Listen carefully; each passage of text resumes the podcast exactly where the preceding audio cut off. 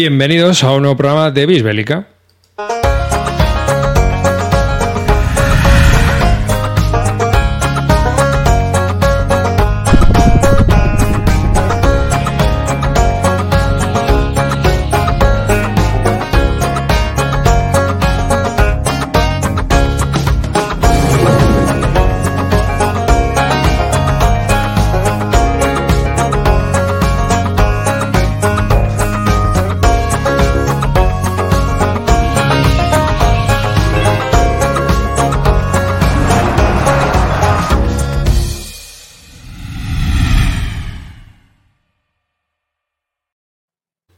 Un saludo quien nos habla, David Arribas, y conmigo tengo pues a Cela Canto, Hola de Guardia. Nocturna.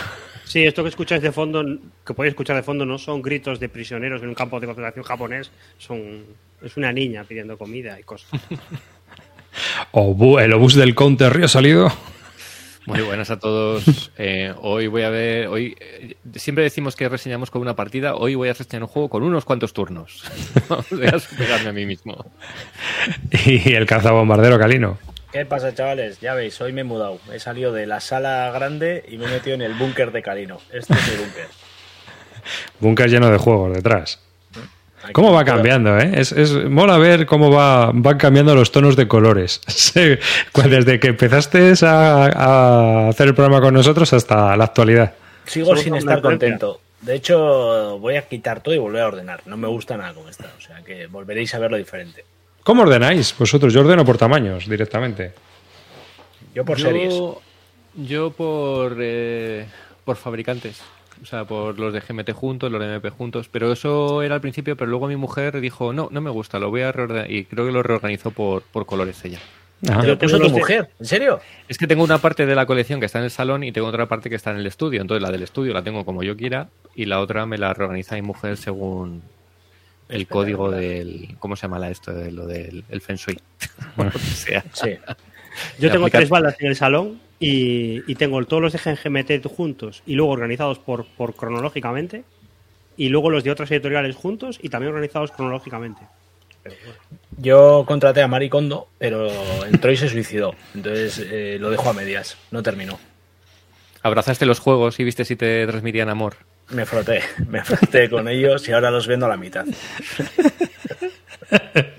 Pero con ADN. Tal cual.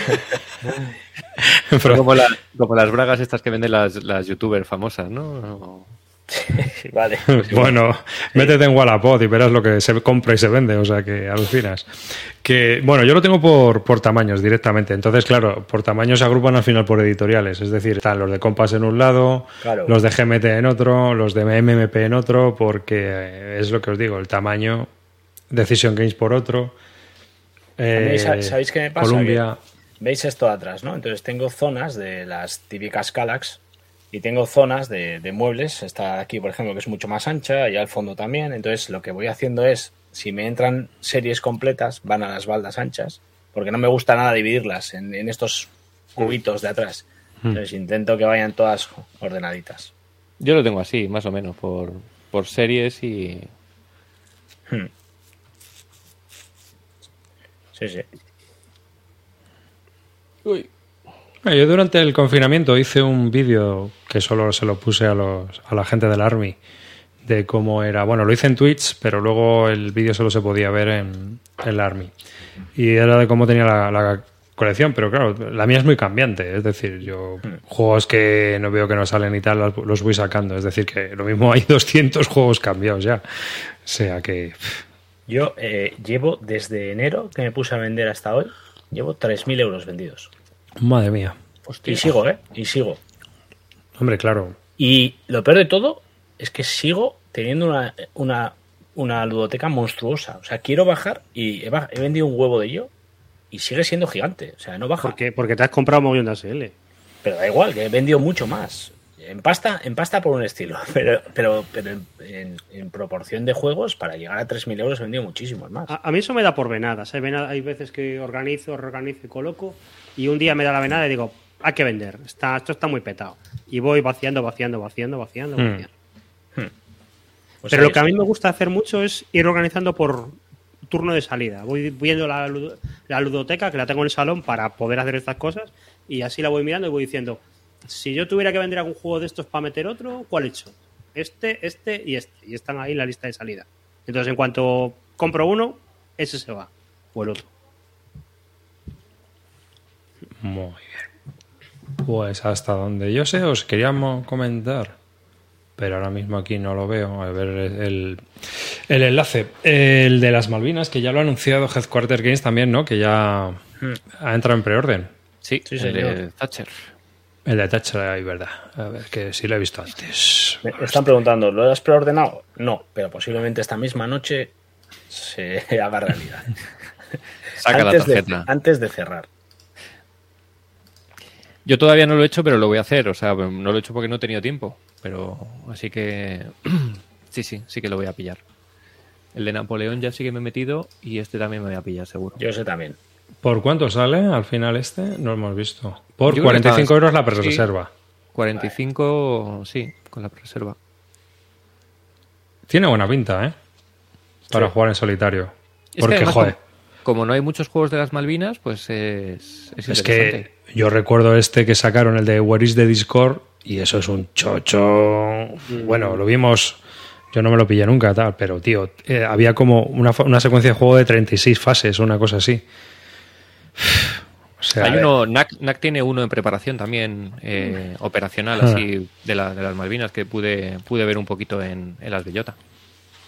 Yo, el tema ese de los tapetes que están diciendo que sacan aquí, también tapete aquí, yo soy, eh, estoy totalmente en contra de los tapetes. O sea, ¿Tapete aquí? ¿Sacan tapete aquí? Sí, sí debe haber tapete, por lo que ponen por ahí, vamos. Mira, He echado un raro. vistazo, pero, pero parece que ponen tapete. Si, si hay- Pues tiene ya 171 de 150 reservas, ¿eh? O sea, el P150 ha llegado. Vamos, no, pues que- igual no, igual no, me está, igual no están tapete, vacilando. no, Pero vamos, que no mola nada el tapete. Nada, me estabais vacilando, mamones, no hay tapete. Hombre, mira, a mí el tapete sí que me. Yo me lo pillé, por ejemplo, con el Julio César. Y me parece que cuando entré en el, en el de Rommel también me pillé el tapete, tío. Pero porque los juegos de bloques luego van súper apretados. Mira, ¿sabes qué me pasa a mí? Me compro el tapete y luego ni me acuerdo que tengo tapete. Ya, eso. O sea, que Tapete lo puedes comprar juego, de un juego, de dos juegos. Eso es, está. exacto. No, pero que sea un juego que te mole mucho. a mí me Y mola que por el tema del- mucho. Pero me- no, pero yo por los bloques porque veo que, que- que le- son juegos en los que le viene bien tener un poco más de, de anchura. Más que Pero nada, ¿cuánto- ¿Cuántos tapetes tienes? Pues ahora mismo tengo eh, oficiales, digamos, entre comillas, tengo el del el, solo el de Julio César. A ver, yo es que tengo Sí. uno negro de 90 centímetros y uno negro de 150 por 90. Y ya. O sea, pero de juegos. Y cuando me he encontrado con un juego que me pasó con el. eh, me metí yo en el. de Columbia Games en el Victory in Europe, este que sacaron. Y me, me hice un mapa en lona. Un 50% más grande. Pero que al final he vendido el juego porque se hace largo y todo esto. Y tío, estoy con Calinio. O sea, si el juego necesita tapete, mejor no pillas el juego. Pero Esa mira, es yo- mi opinión. Pero, por ejemplo, yo me hice yo me hice uno en lona, me hice del Paz Renaissance, me hice porque el- yo tengo la versión antigua que venía sin tablero y Hmm. me molaba. A lo mejor con el nuevo no hace falta. Y me hice otro del Fields of Fire, igual, Hmm. lo mismo. Como es un juego que no tiene, pues eh, para tenerlo todo un poco más. Y eso me los hice yo. Con, saqué las fotos de que había en la Hmm. BGG y me los imprimí en lona. De eso sí que tengo alguno más, de ya te digo, hechos ahí. eh, pero, porque son juegos que, lo, que como no vienen, digamos, con el juego, pues lo agradecen. Sí, sí, puede ser, pero pff, mi opinión, macho, es que al final es que es un incordio tener ahí trastos. Yo me hice uno de grandes campañas, de uno enorme que tiene hecho eh, este El Long, el long Alberto, Road to Gettysburg. para el Long Rush to Gettysburg y creo que es más rentable irte a Estados Unidos y jugarlo in situ. O sea, es monstruoso el jodido de él y nada. Yo lo he ahí- visto, ¿eh? Yo lo he visto. Sí, sí, eso es sí, para sí. club, eso es para tener ahí un mogollón de sitio y Mira, tenerlo con- ahí puesto. Con la gente con la que estoy jugando yo en el club, eh, con, con Rafa y con, con Borat, eh, estos son unos enamorados de imprimir siempre el, el mapa Sí. en tapete a 120 o 130. Mm. Pero es normal si tiene sitio. Pero por ejemplo, mira, lo hemos, hemos estado jugando al Pacific War y lo vamos a quitar, yo creo, porque, porque es que no hace falta. En el Pacific War, además, que solo hay una ficha, que es el de la Task Force. Hmm. Entonces al final te come demasiado. Para otros, por ejemplo, cuando estuvimos jugando BCS, pues viene bien esos, esos hexágonos más grandes. Sí, sí, sí. Si tienes sitio, yo, o sea, a ver, que tienes un almacén, un club o donde guardar los puñeteros tapetes, pues como si tienes 300. O sea, ahí sí, pero yo estoy hablando. ¿Os acordáis de los juegos estos de Europa Simulación? Que ya te vendían con el tapete y que al final la gente se quejaba en plan de es que no caben los bloques, es que literalmente no caben los bloques. te dicen los de Ventu Nuevo, ¿no? Ah, Ventu Nuevo, Ventu Nuevo, sí, esos al final tenías que empeñarle el tapete y era una pasta. Claro. Hmm. Pues nada, pues viendo este Thatcher, volviendo un poco al, tema, la verdad es que por tema, eh, pues pinta muy interesante la guerra de las Malvinas y ver cómo lo han hecho. Porque esta también es del este, ¿no? Del mm, Ben Madison. Hmm. De momento yo creo que todos los que han sacado son los de Ben Madison. Hmm. Sí, porque la editorial es suya, ¿no? La de White Rock es la, editorial que habrá juegos que no sean suyos. Hay juegos que no hay juegos que no son suyos, pero es verdad que él tiene un montón, un montón de los solitarios son suyos, pero hay algunos que no son suyos. A ver, está aquí hablando la gente de ir contra los ingleses. Esto es un juego en solitario y llevas a los ingleses, creo, ¿no? Pues no lo sé muy bien, la verdad. Yo me he metido un poco ciego. No. Yo, hombre, si, si se llama Mr. Thatcher's World, Sí, tiene pinta de que vas con los ingleses. Juegas las fuerzas de Gran Bretaña contra las fuerzas argentinas del general Galtieri. Claro. O sea que por eso os digo que, ojito, ¿eh? Ojito al que no le guste llevar a los piratas. Mm. O al que no quiera llevarlos. Bueno. Bueno, eh, lo dicho, el juego ya está en preorden. Yo, entro solo por el tema. O sea, por el tema, aparte que Headquarters acaba de empezar, las cosas que están haciendo las están haciendo bien. Ya llevan mm. tres jueguecillos y los tres eh, no ha habido quejas de nadie. Bueno, eh, el de la Segunda Guerra Mundial que ha salido con la portada pixelada o algo así, ¿no? Mm. Bueno, pero bueno, no sé, pixelada. Lo tengo aquí, no me he fijado. O sea, en serio. Sí, sí que decía la gente que salía un poco pixelado, pero decía el otro día en el foro, dice, mientras el lomo salga bien, es lo que se ve en la, en la portada, eso es lo que se ve en la estantería, ¿no? Nos da lo mismo. Ya ah, te digo. Estoy viendo MGG y pasa lo mismo que pasa con los juegos de Ben Madison, que le gusta meter mucho what raro en eventos. Entonces, la partida va a ser rara porque de aquí te pone que puede intervenir el Papa, los chilenos, eh, ah, pues. operaciones especiales de los soviéticos encubiertas. Entonces, me, gusta, me gusta. Hombre, porque es que si vas a jugar solo lo que fue la historia, pues. Claro, es que, pero a ver, es que lo que dice Ben Madison es así: es tú cuando te enfrentas a una crisis, el tipo que está ahí toma decisiones sin saber qué es lo que va a pasar al final. Y hay cosas hmm. que tú no las controlas. Hmm. El que jugaba yo de Rhodesia era en plan de, pues ha pasado esto en el mundo, pues yo no puedo hacer nada para prevenirlo. Pues te jodes, porque va, a ocurrir. Hmm.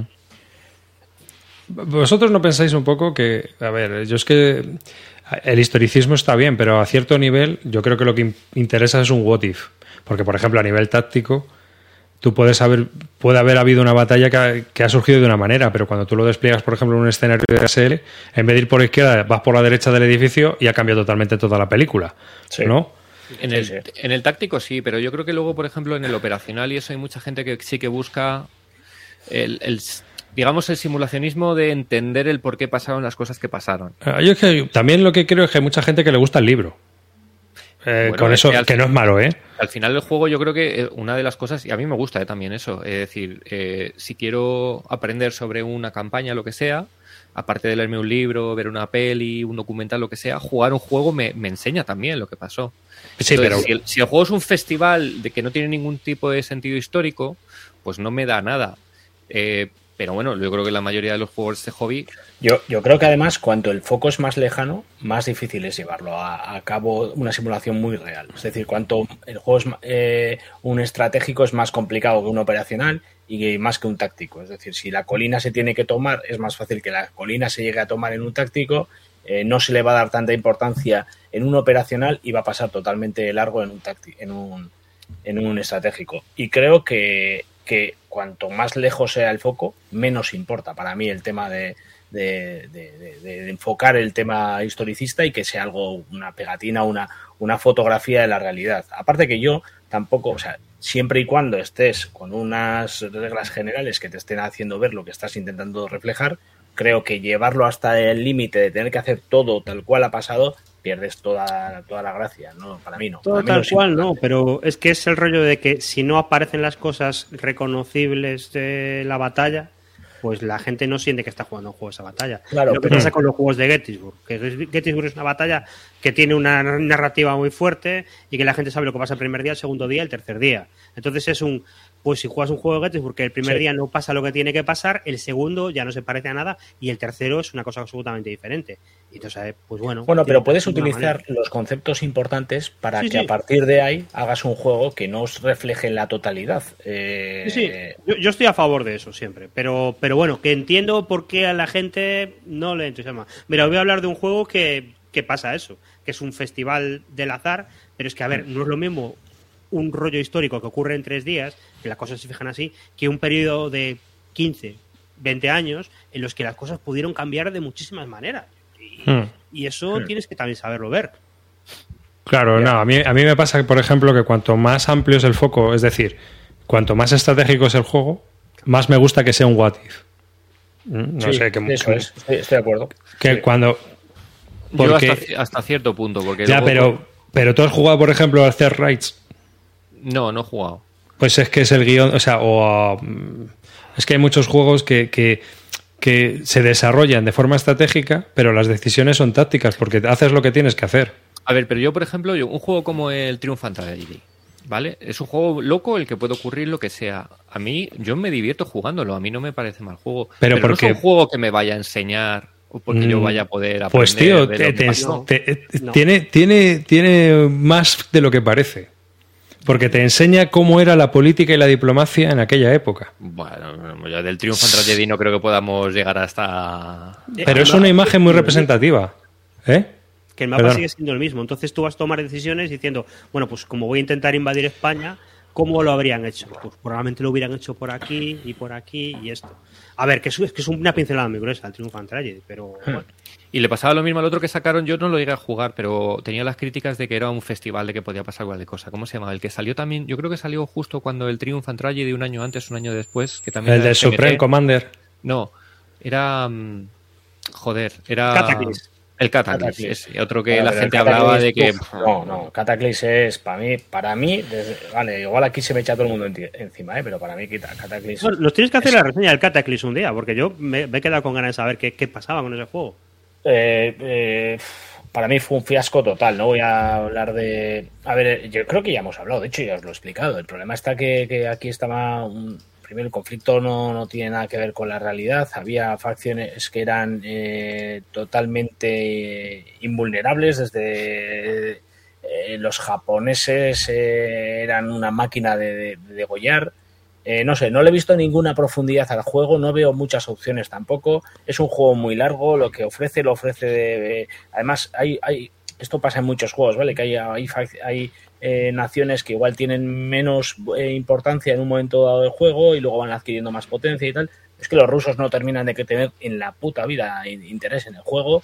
Eh, depende de la que te toque, es un poco insufrible.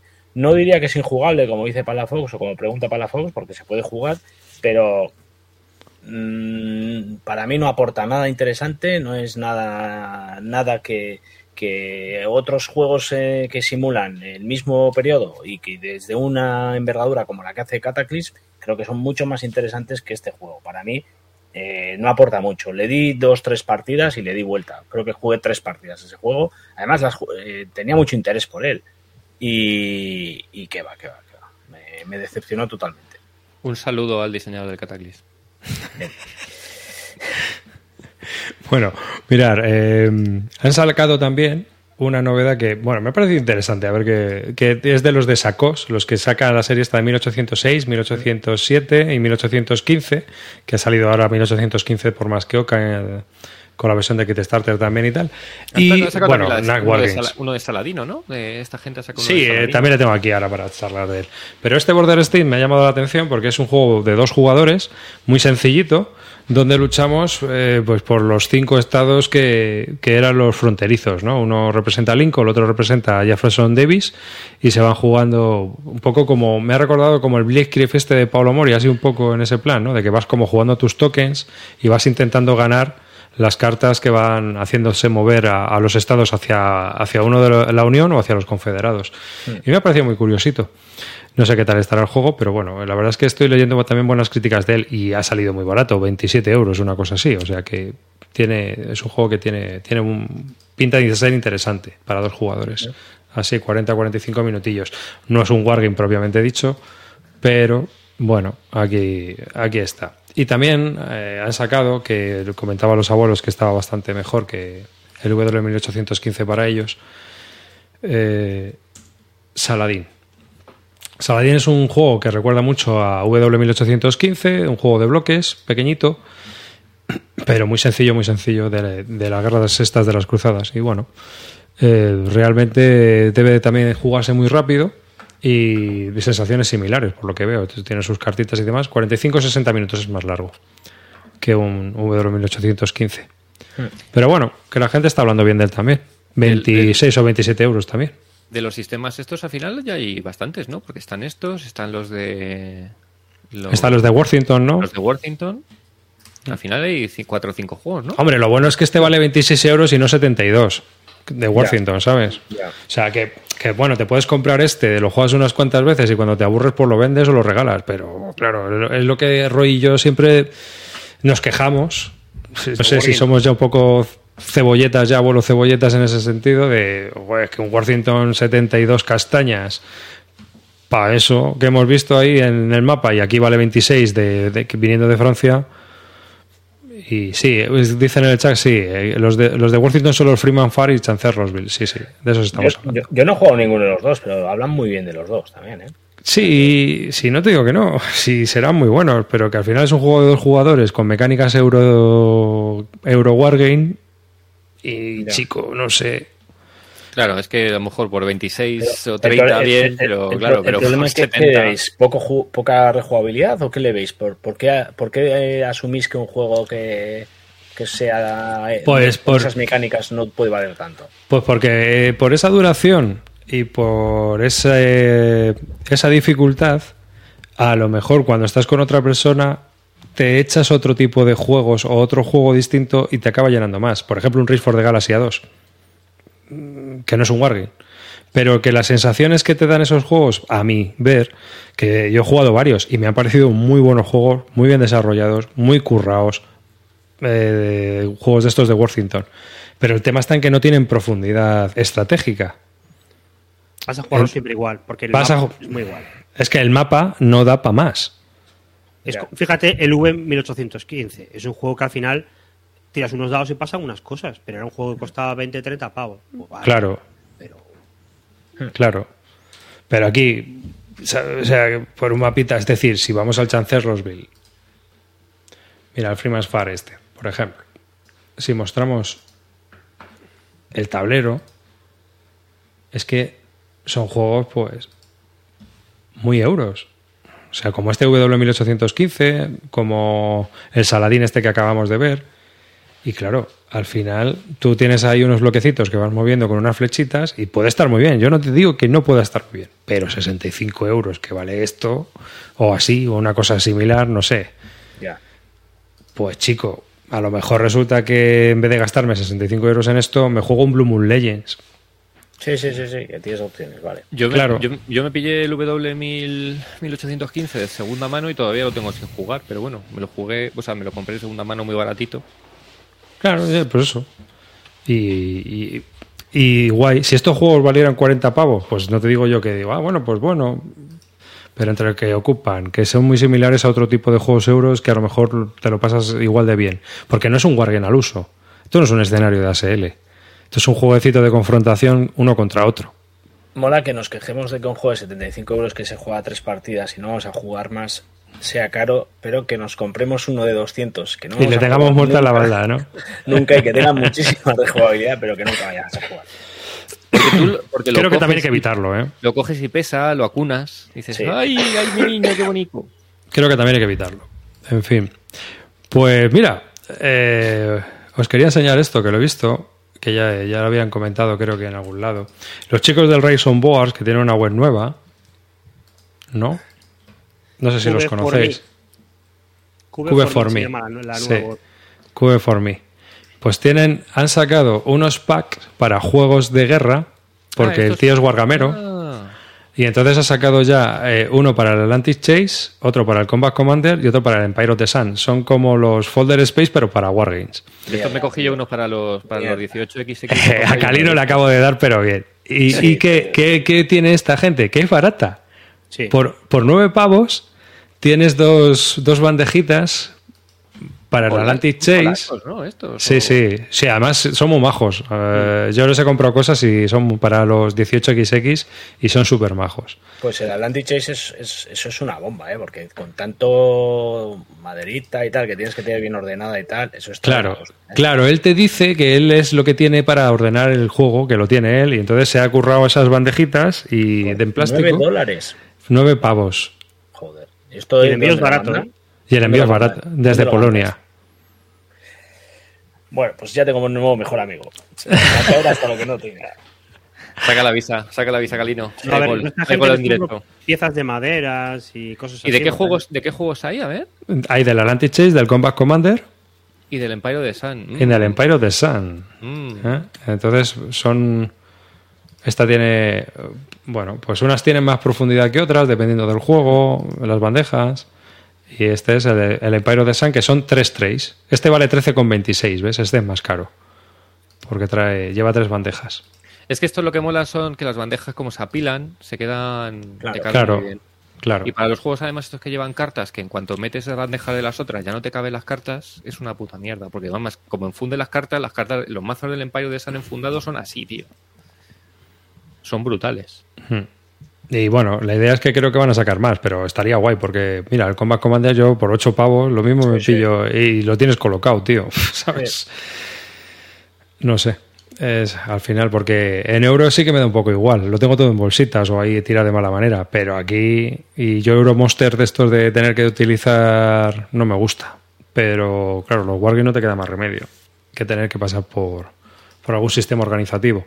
Y si esto está bien, eh, sí, son los mismos que el Race, el Race on Wars. Es la misma web. Son, lo que pasa es que han cambiado el nombre de la web, pero son los mismos. Antes vendían dentro del propio blog, tenían una tienda y luego montaron la tienda esta de QF for Me, que ya es Hmm. más genérica porque antes solo vendían cosas de 18XX y ahora venden cosas de 18XX y además componentes de madera genéricos para que pongas de cualquier cosa. Tienen cosas, yo les compré la última vez, les compré cosillas para Wargames, o sea, flechitas eh, X de madera y tal para poner ven- en- ven- ¿Venden eso también? Sí, sí, sí, sí, sí. Ah, Vale. qué guay. Joder, Casi, me casi que pasar, pasar de este puto tema que... Mira, puedes también comprar animalitos. Puedes pues, un cer- para el supply, cerditos, ovejas, vacas, ¿sabes? No, tienen flechitas, tienen eh, Discos. Las, las flechitas y eso las estuve buscando yo eh, y le encontré una tienda americana, pero claro, eh, que cobraban un pastizal por... Ojo, eh, que si yo hago el pedido de flechitas, lo mismo son flechas tamaño, tamaño industrial y no entran por la puerta, eh. O sea, ojo, Calino se pilla un set de esos animales y le traen unos cerdos, de verdad. tal cual. Sí, pero vamos, tienes, tienes bastantes cosas. Tienes cajas blancas, que eso también Ah, puede... Mira, pues también, está bien, para un proto o algo así. Hostia, Hmm. tiene uno del ano 1800. Esto sí que estoy de puta madre. Sí, sí, sí, no, tienen cosas curiosas esta gente. La verdad es que, mira, crucecitas, Eso, eso. Eso es lo que tengo yo. Triángulos. Bueno, quita esta puta mierda ya que me va a casar el cara, joder. Sí. que es lo que has encontrado, ¿eh? La, la delusificación del Wargame, ya, bueno, esto lleva muchos años, sobre todo los de miniaturas. Pues lo que me gusta a mí de lucificar y meter mierdecitas. Sale aquí más madera que en Bill Lúdica, dice Telberto. bueno, yo lo quería enseñar porque creo que era interesante, chavales, tener, tener esto. Eh, vale, más juegos así que he visto que están saliendo, que van a llegar a tiendas y que me han llamado la atención. Atención, este es para seguirle muy atentamente porque es del autor de los napoleónicos de, de Sassin y del Verdún. Y no es otro que el nuevo juego que ha sacado, que es el de las guerras de religión Francia 1562-1598, un juego para uno a tres jugadores. ¿Pero esto ha llegado ya? No. Está llegando, ya está anunciado de que está, está en camino. Esto voy de cabeza, ¿eh? El, el autor el que estuve con él el otro día tomándome algo con Jerome eh, me enseñó las fotos ya de todas las cajas hechas, o sea que este- el fabricado estaba fabricado. Oye, pues eh, voy a por él, ¿eh? Lo único que no hay reglas, no sabemos cómo funciona, no sabemos nada de en el, nada. en el club, porque Jerome eh, es- está en el club eh, y lo han estado jugando y la gente estaba hablando bien de él. Yo no lo he, no lo he visto ni siquiera jugar y tal, pero bueno, tiene buena A pinta. ver, siendo quien es y haciendo lo que ha hecho, mm, a poco que simule un poco, o sea, se parezca un poquito a. y tenga el éxito de las cosas que ha tocado, vamos, eso es fijo que está bien. Ya verás tú que es el, que- el, el desastre padre, ¿eh? pero yo confío plenamente. Mira que no hay nada de él, ¿eh? Y mira, y luego tienes el de Rusia también, que va a salir en breve. Mira, Me motiva menos. Uf, Pero bueno, mola porque es, es- juegos de tres siempre yo creo que son muy agradecidos y, y no, no hay muchos. Entonces yo creo que es un, un, Joder, número que para Wargames viene muy bien tenerlos. O sea, porque- hoy, hoy voy a caer en el Thatcher, en la de religión, 345 counters y tres bandejas de juegos eh, de momento. y una barbacoa. Eso, eso en el podcast que haremos aparte. Todo carne. Biscarne. Eso es. Sí. Biscárnica. Bueno, pues el caso es que tenemos este Guerreros de Religión de uno a tres jugadores. Dicen en el chat que ya han colgado las reglas, pero en la BGG todavía no están aprobadas. Así que les echaremos un ojo cuando estén y quizá podamos hablar el próximo programa de ellas. Pero aquí, eh, bueno, a no ser que en la parte de web, vamos a ver. Este es muy Así, amarillo también, ¿eh? No, Arribas, por cierto, me parece un comentario bastante importante. Dicen que cada vez que hables de napoleónicos pongas voces. Sí, podría, podría, pero si en Bis Lúdica ya han dicho que soy sinófobo, imagínate francófobo también. O sea, yo entiendo que, que puedo odiar a la humanidad, pero de uno en uno, tío, que vayan diciendo que, que tenga fobia, pues no. Mira, mi, mi hermanito amarillo ya está diciendo que este le llama. Ya A este le llama porque tiene un olorcillo así a Here ahí están, ¿sabes? De putearse unos a otros, de meterse pullas, de que si el Papa, porque tiene una fase política y luego se resuelven los conflictos militares. Entonces, es como que le- tiene buena pinta la, la historia. Si le ha salido bien al Gerón, tela. Puede ser un juego muy chulo para tres jugadores que siempre estamos buscando juegos para tres interesantes. Oye, estoy preocupado, tío. Llevo un rato viendo lo que estás colgando y veo que solo tienes tres anuncios en, B- en, en la web de la BGG. ¿Pasa algo? Eh, Acostumbrado Adiós. a ver a ver un mil- Acostumbrado a ver 1700 tres mensajes sin leer. eso es. Lo que me jode es que me tengo que suscribir a un montón de cosas para que luego me interesan tres o cuatro. Entonces, hay 200 o 300 que luego les doy a marcar como leído, pero tengo que verlo todo para decir, ah, espera, esto me interesa. Es un rollo, pero es así. Sí, solo tengo tres y ha salido ahora, pero además que no creo que sea nada interesante, ¿sabes? Nada, es del, del foro de Wargames de la BGG. Mo- Vietnam, modelar las políticas, la moral y tal, eh, reglas en tu mesa y cuáles son las mejores portadas de Wargame que tienes. A este tiene que molar, mira, pero esto me ha dado una idea. La del cuchillo de McGowan. Hombre, por supuesto. por favor, Esa, esa es suprema. Bueno, recordar que dentro de un ratito vamos a sortear un Sekigahara entre suscriptores. Así que ahí está. Eh, esa es también esa portada de Magowan, fuerte y feliz. Bueno, más cosas que están llegando a tiendas y son interesantes. Vamos a ver, es que es... La siguiente es... Varsovia, 1920, la conquista fallida de Europa. Esto es de la famosa guerra ruso-polaca, bolche- los bolche- atacando Polonia en, en la guerra esta del 19-20 y es un juego que va a, va a publicar Bons- eh, Revolution Games. Es también un juego de la compañía Bonsai Games japonesa porque es, es de un diseñador de Yasushi Nakaguro que ahora mismo no caigo y lo miré el otro día. No Pero es el que hizo eh, Ah. El, tre- el 306 de tierra, es verdad, es que digo, me suena a mí este hombre. Efectivamente, tiene un montón de juegos interesantes. Entonces, bueno, pues es un juego que, que ahora mismo pues, puede también estar curioso. A ver, Fury. El de Furia Midway también me han hablado que está que es un juego curiosete. Pues, a ver, ha hecho, ha hecho 200.000, ¿eh? O sea que Pero mucho parece tendrá, ¿eh? mucho juego de revista, ¿no? Sí, sí, muchos son juegos de revista. Mira, el Panzer. Hmm, Panzer Witch. Sí. Luego tiene uno que yo estuve mm, mirando, lo que pasa es que aquí en España está carísimo y se estuvo saldando en Estados Unidos por 20 pavos, pero claro, entre gastos de envío y tal no salía a cuenta, que es de Pacific Warp from Pearl Harbor to the Philippines. Y recuerda mucho al Pacific, ¿cómo se llama el juego este de War in the Pacific o cómo era? Este que era sencillote, Roy, que El, El Fire in the. Pacific. ¿Eh? Victory in the Pacific. Ese, Victory in the Pacific. Pues es una especie de Victory in the Pacific, pero con más cositas. Y es un, es un juego del Pacífico, pero muy sencillo, como veis en las fotos. O sea, es por áreas, por zonas. Recuerda un poco a los Worthington, pero al igual que le pasa a los Worthington, pues aquí en España está caro. Ahí se pueden encontrar algunas copias por ahí y tal. Y es un juego del Pacífico que, que a mí en su momento me llamó la atención, ya os digo, pero que no, por cuestiones económicas, pues no, no le vi yo el plantel, porque para jugar a dos sí o sí. Y luego tiene otro que es el Pacific Fury Guadalcanal, que es un juego de mucho faroleo, que también lo ha sacado Revolution Games, y que está muy curioso. Pero para mí tiene un problema de producción y es que es todo con tokens y este, a este juego le venía bien tokens y cartas para poder hacer bien el faroleo. Es la batalla de Guadalcanal y la verdad es que te traes un trajín porque no sabes muy bien lo que ha puesto el otro en cada uno de los sectores y hay cinco sectores en el mapa, pero al final es como una especie de euro donde vas colocando los, los, los barcos y desarrollando las batallas y no sabes muy bien qué ha puesto uno y qué ha puesto el otro.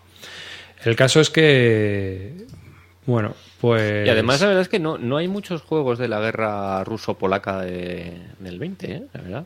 Bueno, hay algunos, ¿no? El Hay algunos, que- ¿eh? Cada vez que decimos eso aparecen 35 en el. en No, el blog. bueno, que sí que siempre habrá, y, y buscarás si habrá 60 de revista, pero que digo, juegos así en plan de No, una no. editorial grande, ¿sí? Hay, hay. ¿Cuál? ¿Cuál? Pues el, el famoso este, el, White eh, Eagle. Eh, Tienes uno de Compass que es el White Eagle o ¿cómo es? Joder, macho. Hoy estamos espesitos, entre que no hemos dormido. White Eagle, no me acuerdo. Red, Red Eagle. no Red. Star White Eagle. Luego está el famoso de Academy Games, el. ah, no me acuerdo cómo se llama ese juego. Eh, Eh, el de bloques. el- que sí. está muy bien ese juego. A ver, alguien en el chat que nos lo diga. Ah, Se pues yo llama- ni, no he- ni he olido ninguno, ¿eh? O sea, ni, esperamos, ni, ni lo sabía. O sea que... Me motiva un poco. Próximo mes estoy hasta a tope de estos, ya veréis. De, de la guerra ruso-polaca. Calino es que no es de guerra ruso-polaca. Strike of the Eagle es el que estamos Strike of hablando. the Eagle, eso es. Ese es un juego muy chulo, eh, aparte del Strike of the Eagle. Tiene el problema de que los escenarios funcionan, pero la campaña no, que es un, es un tema, pero, pero el juego está guay, tiene, era muy simpatiquillo. Y se jugaba muy bien a cuatro, además. Yo me pillé uno para probarlo, pero porque me ha dado por, por eh, ver de esta campaña, del Brian Trey, de Tiny Battle Publishing. Eh, pero la verdad es que la producción es un poco penosa. Y, y también es un poco facilón, o sea, es simplón. Y este, bueno, pues es el típico juego de Revolution. Si yo me descargaré las reglas para echarle un vistazo porque eh, la verdad es que los diseños japoneses son peculiares. Entonces, bueno, pues hay que echarle un ojo y ver qué tal va. Pero puede ser interesante porque... Y a ver, esto es una batalla muy rara, aparte, porque estos tíos llegaron a estar en, a las puertas de Varsovia Hmm. y, y perdieron, pero eso se llama el milagro del Vístula, porque fue una cosa muy rara. O sea, tenían que haber perdido. Hmm. El de Compass es una reedición, es una si- Design Signature Edition de un juego de, del 78, del 79 de GDW, de la compañía de Frank Chadwick, o de, de esa época. Y el que os digo yo de Brian Trey, a ver si lo encuentro. No sabía que Brian Train hacía juegos aparte de los de, de contrainsurgencia. Sí, sí. Tiene. Bueno, realmente es que a lo mejor esto es un poco contrainsurgente, ¿eh? ¿No? Pero fue una guerra-guerra, no fue un rollo... Sí, sí, fue una guerra, Se pega- pero- Estos se pegaron bien, se pegaron de tortas bien. Hmm. Que es, es una cosa bastante desconocida en la historia así en general. ¿eh? Yo te digo que le preguntas a la mayoría de la gente que si se pegaron los rusos y los polacos en los años 20 y la mayoría no tiene ni idea de esto. Es un juego de. Súper desconocida la historia. Un juego de 19 del 2017 que se llama Red Order 1920. Este es el de Brian Train. Y bueno, pues también es un juego muy sencillito.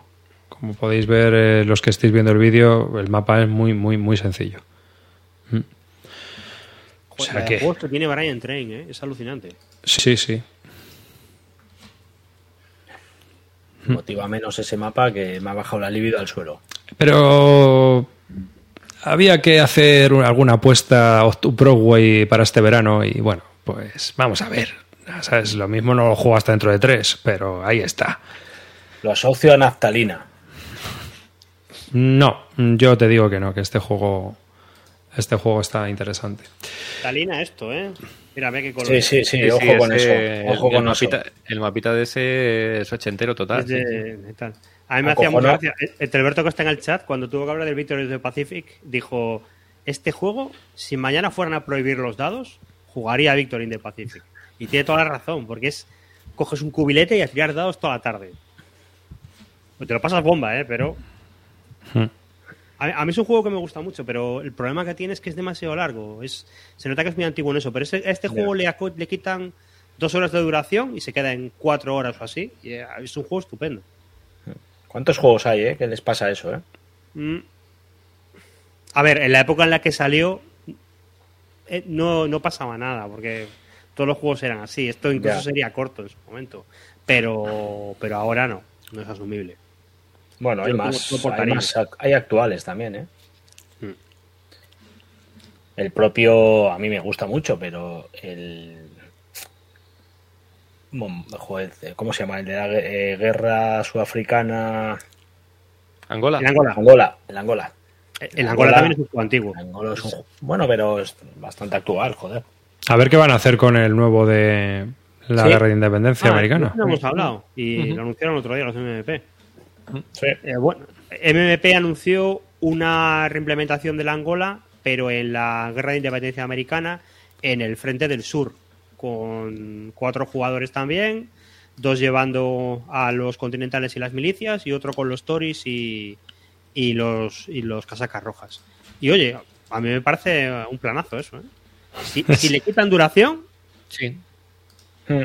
Sí, sí, a mí también. Es lo, que, es lo que siempre hemos dicho, que el Angola es un juego cojonudo, pero que, es, que se hace demasiado largo. Mm. Entonces, si consiguen... De hecho, el otro día me comentaron que había un escenario de Angola más corto, que había salido en una revista. Ah, No- mira, eso no sabía yo. No lo he probado.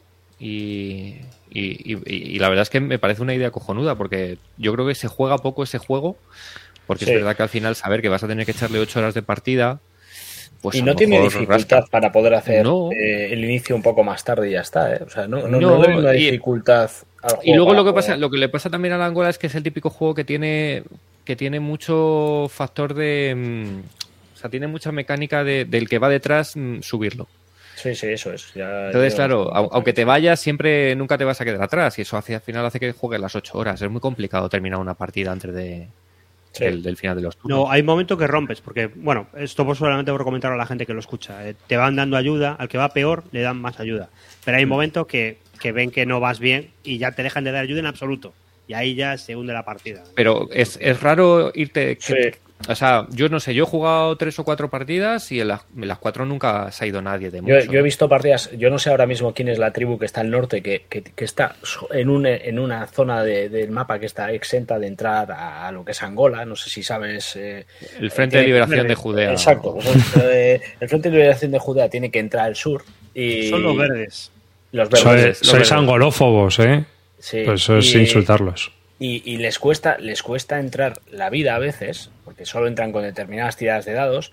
Y me ha pasado estar media partida ahí arriba sin poder bajar y decir, es, ya, es, ya es imposible. O sea, ya no, no, no, no, no es imposible. Es que da igual. Es que el juego te recupera, te recupera, te recupera y al final lo que estás diciendo, Roy, pasa una vez de cada 20. O sea, Eh, lo Debería normal- pasar, porque hay momentos que pides ayuda, pides ayuda y cuando no enganchas, pues. A ver, yo es la idea que tengo. Yo creo que solo acabe una partida de Angola. ¿eh?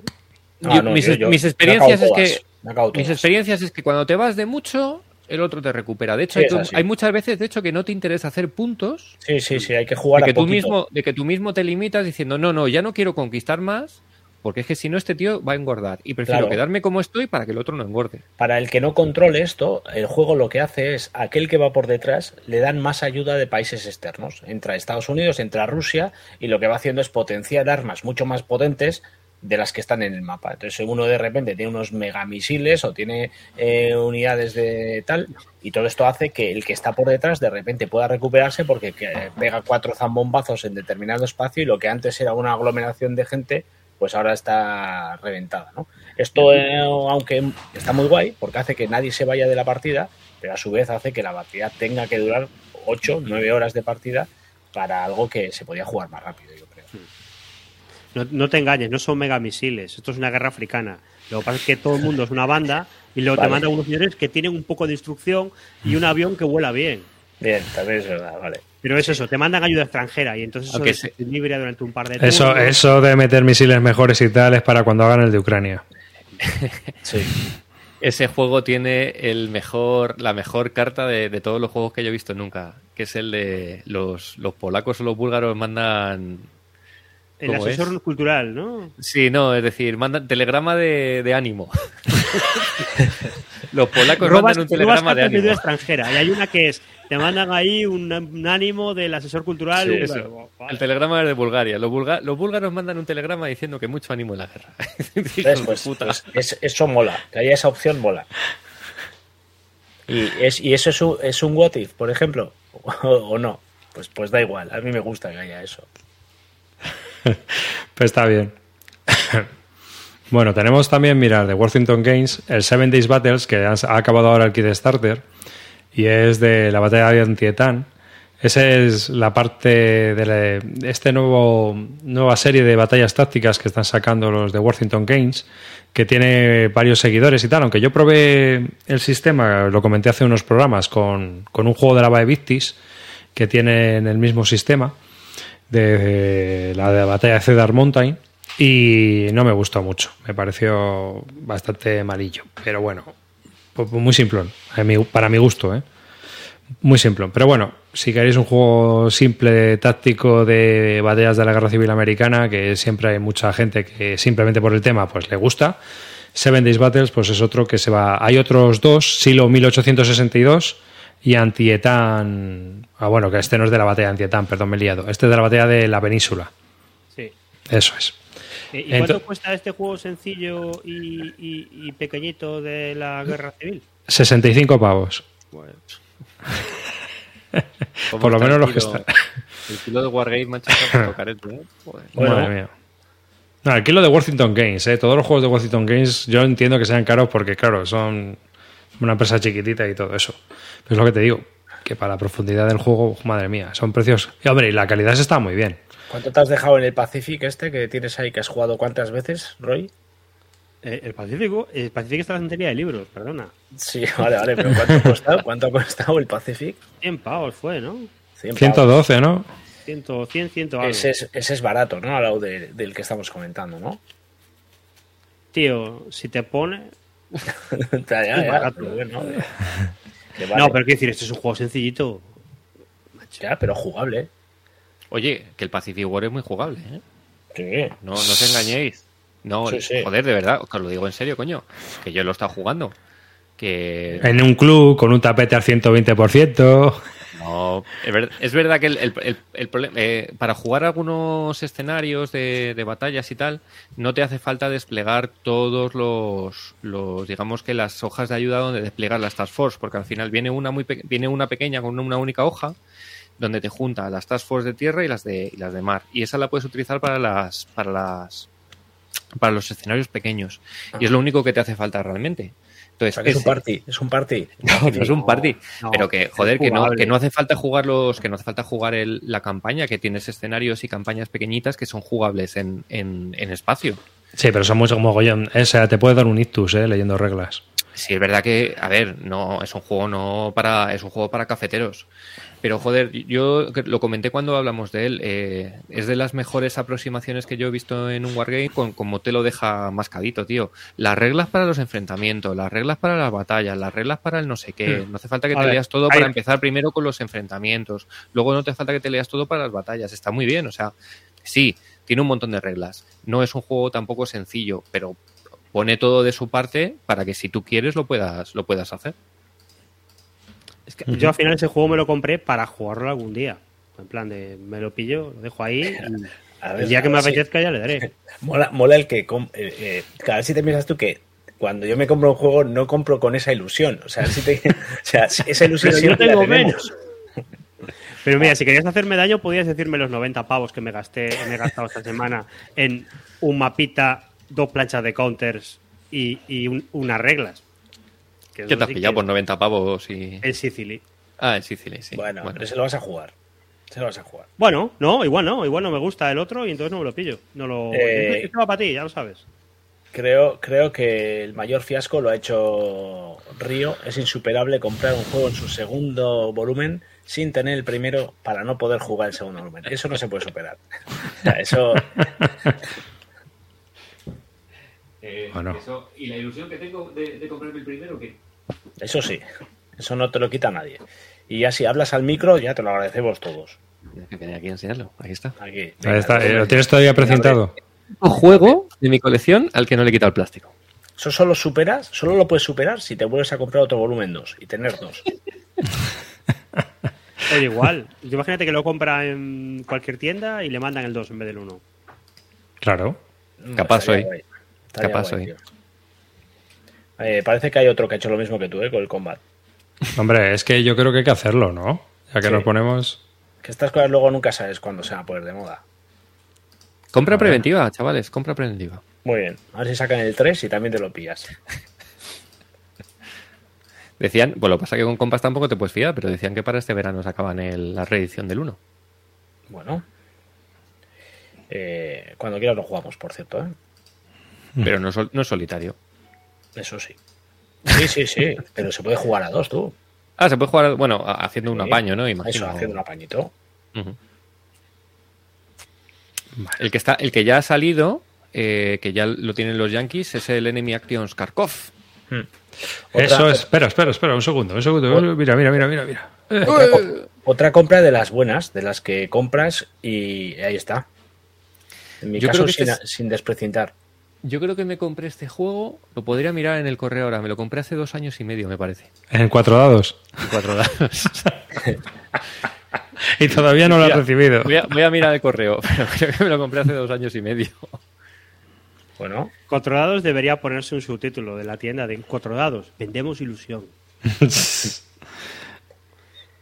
Pero mm, bueno, yo este ya por- me lo voy a saltar. Este ya me lo salto. Ya después de probar el sistema, ver que no es mi rollo, me lo Yo, salto. yo lo tengo en la parrilla de salida. ¿eh? Estoy deseando jugarlo para, Para darle bola. para darle bola. Mm. Que no, que es un pepino, Roy. Sí, sí, sí, es un pepino. No- un pepino que no. toda- no No quiero. Un pepino que no quiero en mi casa. Que es que prefiero jugar otras cosas en solitario. Me da pereza. estoy igual, estoy igual. Me está pasando exactamente lo mismo. Entonces, Pero nunca he vendido un juego sin desprecintar, ¿eh? ca- 1 de abril de 2020 me lo compré. Mira qué bien, en pleno confinamiento. el confinamiento. Digo, mira, me va a venir bien para el confinamiento. como Mira no la hora, mira la hora. Por favor, ¿me puedes decir la hora a la que lo compraste? No, no fue a las 6 de la no fue a las 4 de la mañana, fue a las 3 de, a las 3 de la tarde. Va, no, fue, no fue una noche mala de esas. Te, descri- te describo ese día. Estabas borrachísimo solo en casa sin poder salir a la calle. Puede ser, puede ser. Las compras locas de las 2 de la mañana. En fin, pero bueno, este Kharkov dentro de poco. El mapa que es similar, más chiquitillo, tampoco hay mucha foto todavía. No, he visto. Hay un vídeo por ahí ya de un tío enseñando a jugarlo. Y me da la sensación de que es un poco más pequeño que el otro, pero. Es que a mí me dio la impresión de que era más pequeño. Igual de caro, claro. pero más pequeño. aquí no va a haber roadblocks. Lo que va a haber son. Te aparecen tankers y te pegan. ¿no? Claro, entiendo que aquí, au- aunque el sistema sea parecido en cuanto al sistema de juego, lo que es la experiencia tiene que ser muy distinta porque mientras que el otro es pues el típico juego de las Ardenas del americano retrocediendo y el hasta que ya para, pues aquí entiendo que los dos se dan de hostias. ¿Qué batalla de Kharkov es? 43. Pues no, no, segunda, es, ¿no? es- es la retirada de, la- de los. No, la del 43, sí, Sí, es la retirada de los, de los alemanes. de los alemanes. Sí. Pero bueno, hay, hubo algún hubo contraataque también alemán ahí, ¿no? Me parece. Hmm. El Bommasten hand, backhand block. El golpe del revés de Bommasten, este famoso. Sí, que no sirvió para nada, pero bueno. Ahí está. Bueno, este sí que me pone a mi palote, chavales. Hombre, esto tú lo vas a disfrutar como un enano. Sí, sí, sí. Yo ya sabéis que para mí el Enemy Action Ardens es el mejor juego solitario que hay, con diferencia. Y este le tengo mucha, Bueno, mucha fe y puesto. El que está llegando, que no has comentado, y ese sí que está llegando, es el Arrakur. Que ese sí estoy deseando que llegue. Ya, tío, pero es que no. Aquí Lo tengo que también apuntado. Sí, está, ya. No, no, ya está en tiendas, ¿eh? no, en, la mía no. En la tuya no. En la mía no, macho. ya sabes que yo soy especialista en pillar el pre-order en la tienda que no le llega al juego. En Snafu han debido tener ya alguna, o eh, les llega esta semana alguna, y hoy lo he visto en cuatro dados. Esto decían que estaban llegando muy poquitas copias, ¿no? Y que... Sí, sí, sí, sí. bueno, y entonces, si yo me quiero meter en, en Battalion Combat Series, empiezo por aquí. Pues tiene pinta de que sí, pero la verdad es que estoy hablando un poco sin saber, pero la verdad es que por solo que sea el tema de un mapa y tal, la otra opción es el Batir by Fire, eh, que está muy bien, a mí es un juego que me gusta mucho. A mí me parece redondo también. Pero, hombre, eh, ya, implica que si quieres jugar la campaña te implica sacar dos mapas. Aquí la verdad es que si tienes todo en un mapita... Eh, no son dos mapas monstruosamente grandes tampoco, No, no, ¿eh? no, son. Y hay mucha parte que no, se, que no se utiliza, la verdad. Porque hay una parte de montañas donde no vas a ver nunca. Además no son muchos counters, que yo creo que el Arracur, aunque solo sea un, mapa, creo que son bastantes counters. No, porque son dos planchas, me parece solo. Ah, sí.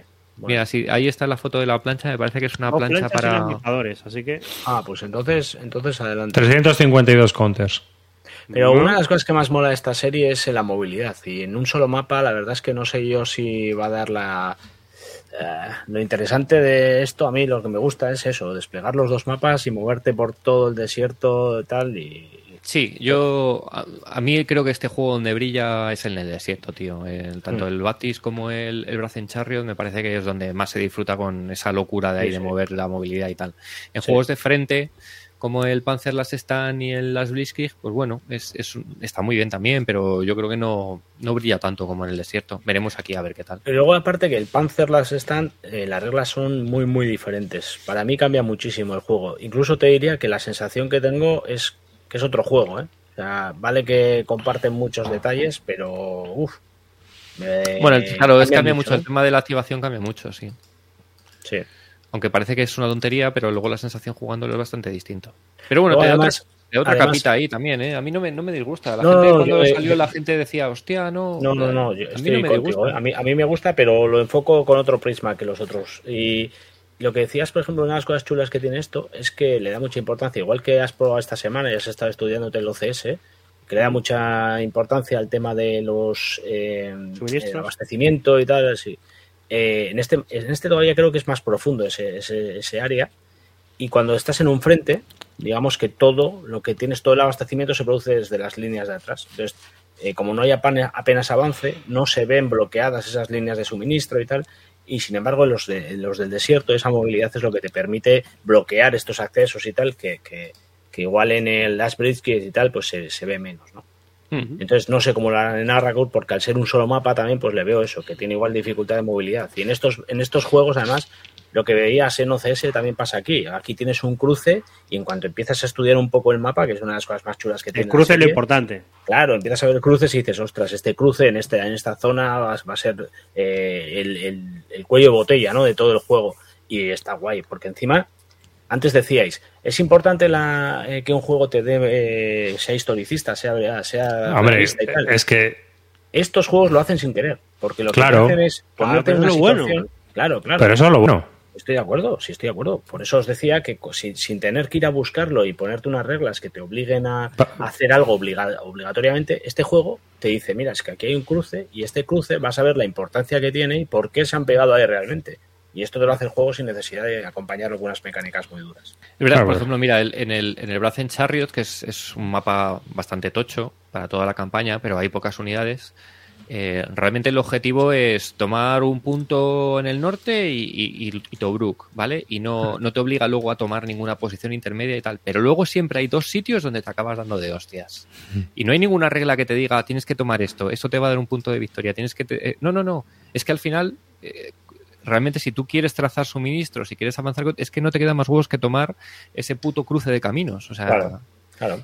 Y, entonces eso es un poco la misma historia en una escala más grande. Entonces, sin, sin, sin obligarte mediante temas de punto de victoria y tal, acabas viendo que tú haces lo que se hizo más o menos históricamente, porque es que era necesario tomar ese cruce de carreteras, ese montaña, ese puerto, ese lo que sea. Claro, el otro día nos estábamos viendo el mapa del, del Reclutan Enemies. Reluctan. Reluctan, joder, siempre lo digo mal. El Reluctan Enemies Y, y ves la importancia de los saltos de Golan. Nos decía el propio Río cuando estaba explicando las cuatro mecánicas que no, que no nos entraban. Y veíamos eh, la importancia de una de las carreteras que va por los saltos de Golan, que realmente lo que es esa zona no tiene importancia estratégica más allá de que el paso va por ahí. O sea, que no es que esa, es- No, claro, ahí- Y, pues el juego te lleva ahí, te enfoca un área y dices, mira, eh, sin querer estás viendo que te tienes que ir para allí porque es que si coges eso, tienes todo ganado. eso te pasa igual en el de Bomborries. En el de Bomborries hay unas hostias en los altos del Golán, Claro. porque claro, conectan las dos zonas. Mm. Claro, es. y es que, es que esa carretera es brutal, eh, trincar el cruce, porque te permite que Mira, al que- inglés pueda ir llevando de un sitio a otro. Dice Telberto, dice, ¿y eso que decís no hace que esos juegos sean repetitivos? No, porque al final, digamos que el foco se tiene que hacer sobre ciertos puntos, pero como tú tomes ese foco, como llegues, como vayas por un lado, por cómo Claro. lo defiendas, hay muchísimas posibilidades. Entonces, al final, Puedes arriesgar por intentar llegar antes, puedes dejar que el otro llegue eh, antes para intentar ser tú luego el que, el que eh, intente, intente rodear a, a esas unidades, puedes intentarlo de diferentes maneras y al final cada partida... No, y que puedes, puedes incluso ver, ver qué pasa si no voy. Mm, También. en, en- en- OCS, por ejemplo, además, es más, puede haber mucha más variedad porque tú al final Sí. es un juego en el que como no tienes recursos infinitos, Mm. como dependes mucho de lo que sean tus... Tú no puedes lanzar una ofensiva en todos los frentes. Hmm. No tienes. O sea, tienes, eh, tienes suministros para tener un frente activo y los otros más o menos pasivos. Entonces, puedes haber una partida donde te lances por la costa, otra partida donde te lances a una parte, y Hmm. eso es también yo creo que lo que le puede dar variedad a esos juegos cuando los juegas. Es que De, de- de hecho, en este hay una cosa que a mí me chirría un poco y es que tú una vez que has atacado una unidad en BCS, esa unidad no puede ser atacada por otra más. Y solo puede ser atacada a su vez por una. Es decir, si tú vas con un Tiger y atacas a unos Panzer, o yo que sé qué, pues eh, no puedes atacar a unos Panzer, pero eh, da igual, lo que quieras. Tú atacas con unos Tiger o unas uni- eh, una unidad de Unos. Herman. unos Eh, Sherman. eh, en, el, en, el, en el caso de que luego lleguen los Panzer y quieran atacar a esos mismos Sherman, no van a poder hacerlo, ya han sido atacados. Eso no tiene mucha lógica para mí desde mi punto. Y sin embargo, en OCS, todas las unidades pueden enfocarse, incluso ayudarse unas a otras y tal. Y a mí en veces eso me chirría un poco, la verdad. Bueno, es que son escalas distintas. Tampoco se pueden buscar las generalidades porque lo que propone cada una de las series es totalmente distinto. Hmm. O sea que... Bueno, son las 11 y 5. Vamos a empezar a recopilar. Bueno, que también han llegado esos dos juegos esta semana, ¿eh? ya se pueden comprar. Los dos de Devir. Sí, así que vamos a, a hablar ahora de Sekigahara.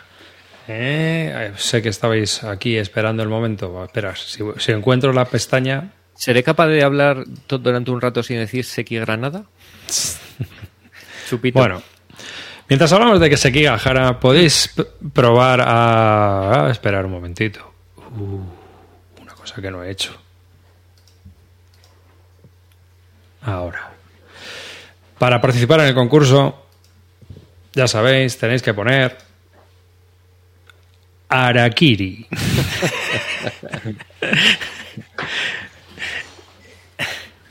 Y ahí lo tenéis, así que ya sabéis. Bueno, vamos a hablar de Sekigahara.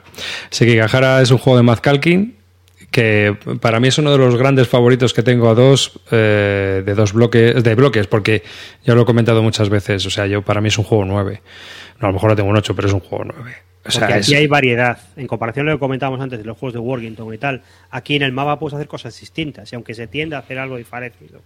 Aunque vayas por la autovía, aunque vayas por la autovía, que la autovía central que hemos hablado muchas veces, la movida está en que, eh, bueno, pues realmente tú la composición de los ejércitos pueden ser muy distintas, ¿no?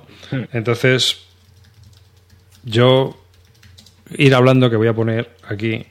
Para mí, pa- para mí es uno de los introductorios eh, más interesantes que hay, eh, por sencillez, por los componentes que me encantan. A mí, a solo ver ese es, es uno de los juegos que lo ves eh, a distancia y sabes qué juego es. Tanto por los colores que han elegido, que me parece algo eh, bastante peculiar, pues lo llamativos y lo diferentes que son, los bloques en horizontal apilados, que no pasa el problema que luego tiene era el Granada, el Granada, ¿no? El que no se podía apilar, ¿vale? Hmm. Eh, y, y me parece además eso. Me encantan los detalles de los mons en cada, en cada, en cada pegatina que le pones a cada bloque. Me gusta cómo se juegan las cartas. Un juego súper sencillo, juego eh, mueve unidades. Esas unidades van a atacar eh, a determinadas unidades que haya del rival. No sé a lo que me estoy enfrentando. Y cuando desplegamos y vemos lo que nos estamos pegando, vamos a utilizar cartas de los mons que estén ahí. Eh, un mon, para el que no lo sepa, es un, el símbolo que utilizaba el clan al que esté el, clan de referencia que esté, que esté en ese conflicto y utilizas cartas que tienen esos mismos mon reflejados para combatir en esas, en esas batallas. Es decir, si yo tengo un, uno a esos símbolos que estáis viendo en las, en, la, en las imágenes, ¿vale? Si yo tengo un, un determinado unidad y utilizo el, el, emblema de esa misma unidad, va a atacar con la fuerza con la que tengo, tanto en los elementos del, del tablero como con la carta. Esto hace que eh, vayas apilando una serie de cartas y te tengas que enfrentar a tu rival cuando tu, tu fuerza es, eh, la vas, la vas eh, por así decirlo, creando y organizando con tiempo, ¿no?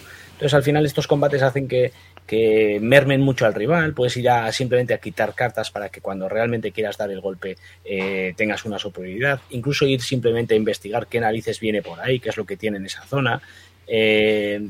El juego además tiene como diferentes formas de victoria, intentando conquistar más eh, zonas de interés, que son aquellas que tienen castillo, que tienen ciudades y demás, o intentando eliminar al líder del clan, el líder del clan, no, perdón, al, líder del ejército rival.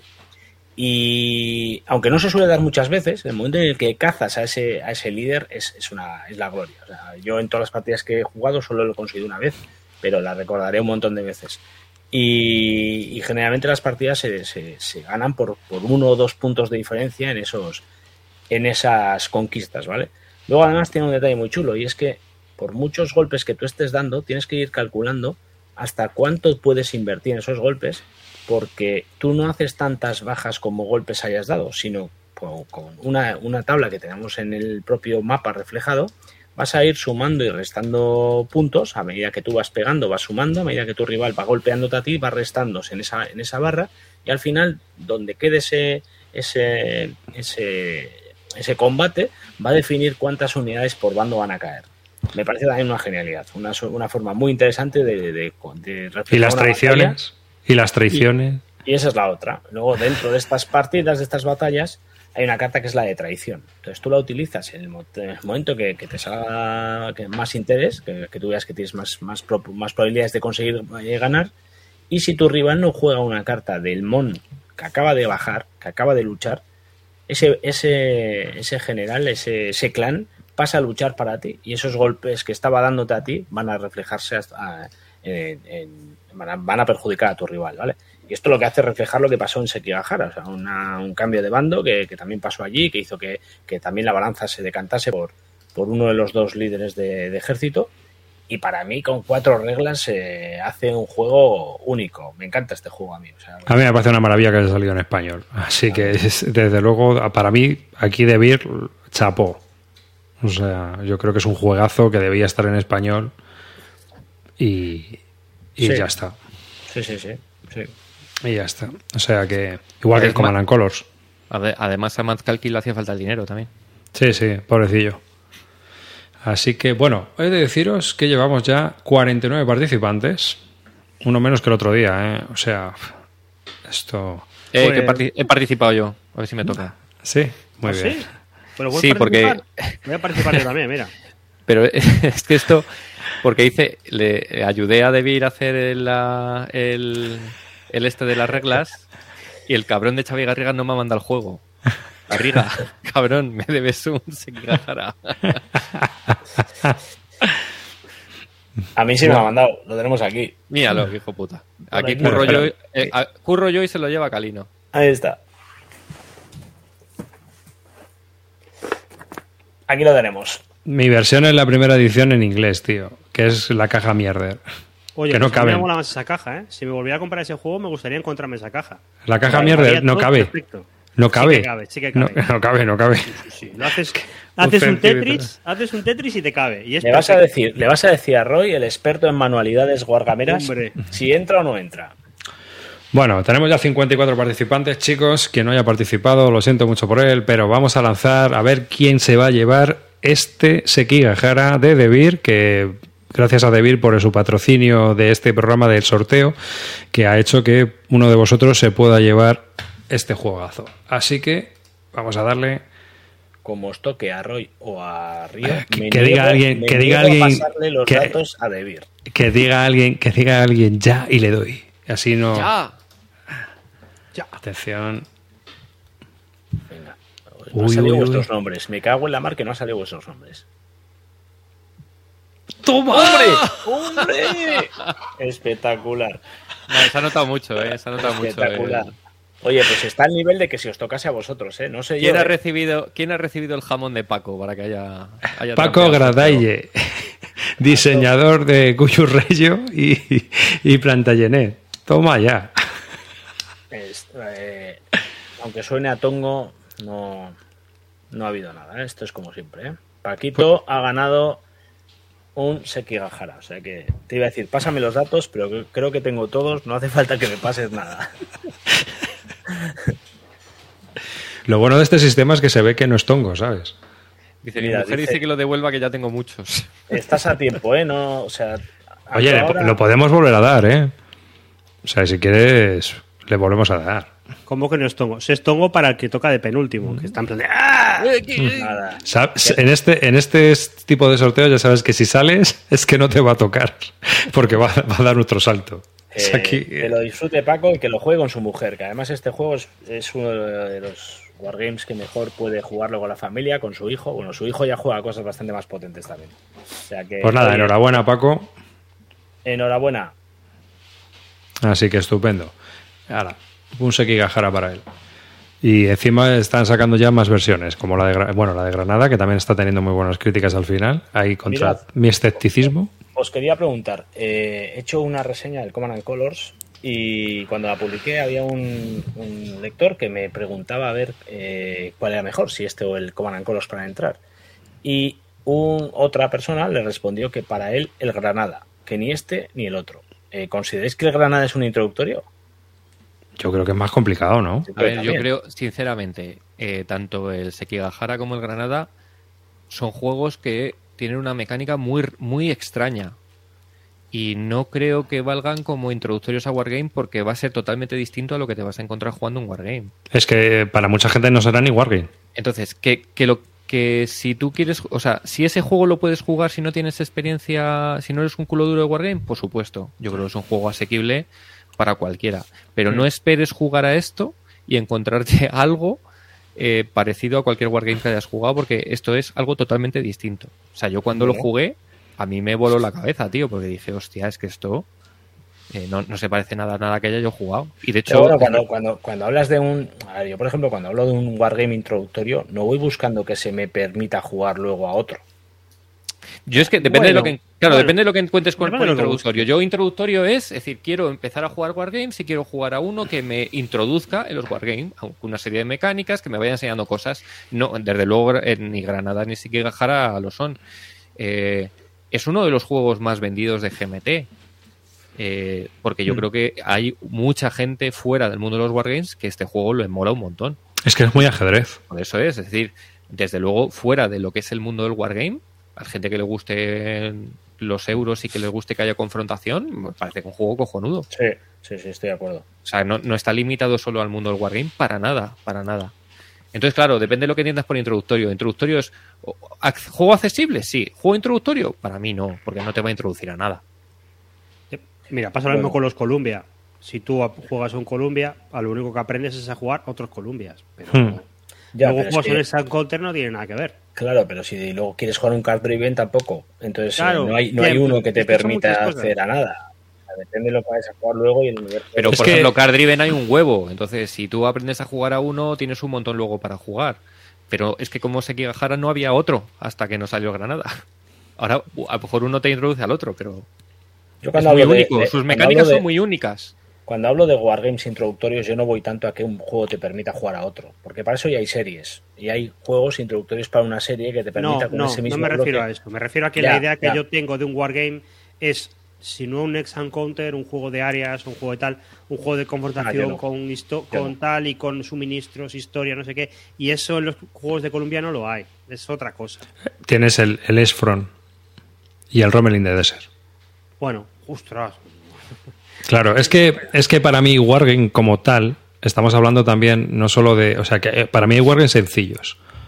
Pero cuando te dicen, ¿este juego es introductorio para el Wargame? El Chancellorsville. Pues para mí no, porque Chancellorsville es un juego, es un Euro, Euro Wargame. Es a lo que voy yo. O sea, es una especie ya de híbrido. Pero, no es un Wargame puro y es un introductorio, quiero decir, eh, lo, que, lo que yo veo que No, una es persona un juego. busca- claro, es un juego, pero es un juego que está intentando simular una parte. eh, Pero es como el Polis. El. Polis te ayuda a jugar un, después un Pelopolis en War de Herman. No. Pero es que insisto, yo no voy buscando que una persona que introduce, que, que me esté preguntando por una introducción a los Wargames pase de ahí a jugarse una SL. Simplemente que se interese por juegos que son sencillos, que son Ya. accesibles, que pueden aprender fácilmente y que de Pero ahí yo- pueda ir yo- a ir a cosas más potentes. Pero a mí no- me preguntan, a mí me preguntan, un wargame de introductorio táctico. Y no te voy a decir una SL, pero el SLSK sí. Directamente. Sí, porque es accesible y tiene pocas reglas y es algo que se puede aprender en cualquier O un Yo no- conflict, yo- conflict of no- Heroes. Yo no le re- yo no creo que a SK sea el primer Sí. wargame que juegue alguien que darle un SK. Sí, sí, sí. sí, no por, sí, sí, no, lo diría. ojo, no por el juego, sino por cómo están las reglas, que no te lo pone nada fácil. Eh, A ver, aquí eh, una de las cosas que tenemos que tener claras es que si tú quieres jugar Wargames tienes que pagar un peaje. Estoy de acuerdo. O sea, a creo, yo soy de esa opinión, creo. Ay, si no es en Pero tiempo, puedes, pero puedes acceder en cosas más simples. esto A ver, no hay. No Ahora mismo hay muchísimas opciones, muchísimas opciones. claro, yo estoy con, con Celacanto, Que no, no, hay un camino. un A que te haga jugar a un B, que luego te haga Claro. jugar un C, que luego te haga jugar un D. No. Claro. Si quieres jugar un Wargame, juegas un Wargame. Nah, yo cuando- Es lo que pasa con los 18XX. ¿Cuál es el bueno para empezar? No, no. Juega tu 1830, tío. Y déjate de. Yo cuando hablan me dicen, ¿cuál es un buen juego, un wargame de iniciación? Yo iniciación no la veo como el camino del héroe. Yo lo que veo como iniciación es de alguien que, por ejemplo, juega euros y quiere probar el mundo del wargame. Entonces, le recomiendo un juego que no es caro, que se juega en una tarde, que tiene todos los componentes que puede tener un wargame duro eh, minimalista y que él vea si eso le interesa o no y si no le interesa, que sea fácil de vender Pero o de que- colocar fuera. Claro, Porque si le das un de- euro, entonces va a decir, bueno, pues esto es casi como lo que tengo yo. Claro, yo, Y por, por ejemplo, para mí, un introductorio podría ser un Ambon. Sí, Pues dices, mira, es un juego que te vas a jugar en un rato, que tiene sus fichitas, que tiene sus ZOC, que vas a ver lo que te da un wargame y. sí, pero mira, en, en cambio... y- En cambio, me he leído las reglas ya del Santander 37 para Es tal más difícil, sí, es otra cosa. y eso es un paso más. Sí, pero a mí, Tiene, más, tiene más rollo y es más old sí, school. a mí me ha gustado más, por ejemplo. Santander me ha gustado más que Ambon. Pero yo, si tuviera que recomendar un- a alguien que dice, oye, mira, quiero un sound counter de iniciación y tal, un Ambon está muy bien. Mm. Porque ves todo lo que tiene un Wargame en dos horitas, Sí, y con sí, unas sí. reglas eh, aceptables, muy bien escritas, el juego está muy bien desarrollado. y Coño, te ha costado tío. 25 pavos. Y te si ha no- costado 25 pavos. Oye, Pero luego, un concepto importante también interesante es que aquel que está jugando, un Eurogamer que está jugando un juego de la cerda, se puede presentar a cualquier wargame prácticamente. O sea, Perfectamente. no tenemos. No, no- a ver, no- a ver. Sí. Esto es lo que dice Río siempre. Cualquier persona está capacitada para jugar cualquier cosa. Aquí no Eso somos... también, también, también, también, también. Pero, pero quiero decir que, que el, el hecho de tener que entrar con poco a poco la patita, mojarte un poco y luego ya meterte el cuerpo entero, no, no funciona así. Y si es lo que decís es tal cual. Si alguien tiene el verdadero interés, mi primer wargame fue Cruza y Revolución. ¿Cuál fue vuestro Te- primer Wargame? El primero que Cruce, jugasteis. Cruce y Revolución. Con, un, po- con jugar bien, aplicar bien y tal, leerlo, volver a leer y tal, Cruce y Revolución. Histórico, Sí. Blue Mass y Third Rights. El mío fue el War in Flames. Claro, es que en nuestra época era el War Influence o el Third Rights, normalmente. Yo, Sí, pero bueno. en, en esta segunda avenida después, el, el, For el For the People, que es un juego que tampoco es sencillo. Pero eso, yo empecé en el War in Flames, pero éramos siete personas jugando y yo llevaba un bando pequeño y me iban ayudando. Entonces, Claro. es lo que haces. Ya, te ponen el inglés y ya está. Sí, por ejemplo, no te van a dar el ruso. No, no, llevas al chino al principio. Bueno, hay gente que la droga directamente empezó con caballo, o sea que al final eh, cada uno a sus cosas. Yo, mira, yo, es lo que yo siempre lo digo, todo el mundo está capacitado, lo único son eh, ganas. Si a ti te interesa, eh, puedes jugar a cualquier wargame. Ya está. Es que simplemente es que tú le pongas ganas. Buena reflexión. Podemos hacer el libro ya. Bueno, pues nada, vamos a pasar si queréis. Ya hemos hablado de novedades, seguimos con otras novedades y otros juegos que tengo ahí apuntados para dar a muestras. Pero bueno, venga, vamos a hablar un poco de lo que nos hemos pillado, ¿no? Aquí, esas cosas que. ese hype interno. Tú tienes ahí el 300 agua y aire, ¿no? O sea, agua y tierra. o- Agua y Eh, tierra. Yo, ta- yo también le tengo, yo también le tengo. Le he recibido hace nada en la, en la mini cajita esta, con mini tablerito. Y la verdad es que tiene muy buena pinta. O sea, los componentes son esta bolsita, estas cartitas, Un macito de cartas, una bolsa de componentes de madera y unos dados. unos, unos dadetes Y el un tablerín, ma- ¿no? y un tablerín súper pequeño. O sea, que es que es un juego para llevártelo de viaje a cualquier historia. de- Estupendo. ¿Cuánto cuesta? 20 pavos. 20 Calino, pavos, sí, ¿el o, dónde está? 18 o algo así. El mío yo- no me va, ya os he dicho, yo no, no me gustan estos juegos. Calino era el tapado de Essen, era este juego y no se lo pilló. No, no, no, es que no me va, es que yo os he dicho, si es que yo prefiero pagar 100 euros y vivir de ilusión, de jugar mañana o dentro de tres años y no jugarlo nunca. A ver, es, a ver, es un juego, es un filler. Pero es verdad que para lo pequeñito que es, yo creo que tiene, mm, tiene su sustancia. O sea, no es un juego tonto de tira al lado y muevo. O sea, no, no, yo creo que tiene su, su gracieta. Y, Bueno. Y para partidas que te pueden durar mm, 20, 30, te, te puedes jugar dos o tres partidas seguidas y, es, y está bastante ¿Sabes, divertido. ¿eh? ¿Sabes lo bueno, Calino? Que lo probarás, porque lo va a tener tu tío alrededor tuyo y jugarás y ya verás si te interesa o dices, pues vale. Tal cual. Mira, si este juego costase 100, sí, lo tendría. Mira, este juego lo saca Wargame por 60 fácilmente, ¿eh? Ya te lo digo yo. Totalmente. Pues ese, esa es una. Bueno, yo os voy a enseñar un poco lo, lo que he pillado. Eh, yo me he pillado un Liberty Roads, que ya vuelve a estar la tercera impresión en, en, en Assassin disponible. Y aprovechando ya la coyuntura, pues me pillé la expansión, porque valía 15 pavos más. Y digo, bueno, pues ya para rellenar eh, eh, esto, los gastos de envío. Ah, ¿Y qué es la expansión? Yo no sabía que tenía expansión este juego. El asalto en el 43 de los americanos a Europa. En vez de hacer, o sea, el desembarco como querían hacer los americanos, que querían desembarcar en el 43, y Ah, Churchill es- dijo. Sled- Sledgehammer, o sea, Sí. por, por el sur. Ah, Sí, sí, el Ron Hammer. Ah, qué y guay. entonces tienes parte de la campaña, tienes unas tablas y tal por la campaña italiana que tienes que ver qué haces o no haces porque, claro, te afecta. Estás invadiendo por los dos lados a la vez. Dicen que está está bastante guay. entretenida. Sí, es un what if chulo. Y me ha gustado porque, bueno, lo- cuando abres los componentes, aunque no tiene los componentes la calidad de los napoleónicos, sí que tiene dos o tres mapas en vez de solo uno, porque, por ejemplo, puedes jugar Cobra, eh, lo que es el- la parte de Cobra, en un mapa pequeño. Sí, sí, sí, sí, sí. Ese es el introductorio. Claro. Y entonces, bueno, pues mira, tienes varias opciones también. Y es un juego que por 55 euros me parece que trae unos materiales y un montón de cosas que está muy, muy, muy, muy. ¿Cuánto has dicho que te ha costado? 55. Yo siempre he oído que este es un juegaco, ¿eh? Es un buen juego, yo lo he jugado. la gente- está yo no lo he jugado, pero la gente que lo ha jugado siempre me ha hablado muy bien de él. Muy chulo, porque aparte te permite hacer desembarcos que te salen de las narices como tú quieras. Hmm. Luego tiene un rollo de gestión de assets, que es lo que, le- lo que hace diferente el juego, y está, está guay, está guay. ¿Lo has jugado tú, Roy? Sí, sí, hace tiempo, pero no me acuerdo de mucho, pero ¿Eh? Podéis hacer el desembarco por Marsella. ¿ves? Ron Hammer. Pues, ¿te acuerdas lo que te digo siempre de que me dan los fuciños eh, Exasim? Pues este fue uno de ellos, porque yo esto lo iba a jugar y dice, ah, es un juego francés de esto, Ya. una mierda. Y dije, ah, no, no, esto está muy A, bien. a mí- a mí con este me pasa lo mismo, es de Assassin y ya en el punto de mira también. Sí, sí. Las calidades están muy bien, ¿eh? Está muy, muy bien de calidades. Ah, una pega.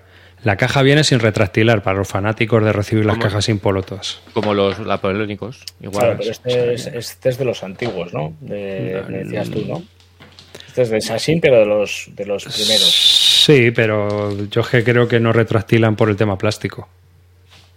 Bueno, los, los- ahora no, no retractilan. Yo creo No, que los sí, napoleónicos, yo los Ah, ¿no? napoleónicos que tengo de no- no Exasin a mí me vinieron, me vinieron sin, sin y retractilar, ¿eh? los de Buca han dicho que no, no van a mandar los juegos retractilados. El que quiera plástico que se lo compre. Pues Buca con lo que te cobra eh, te puede hacer el, el, el retractilado de madera.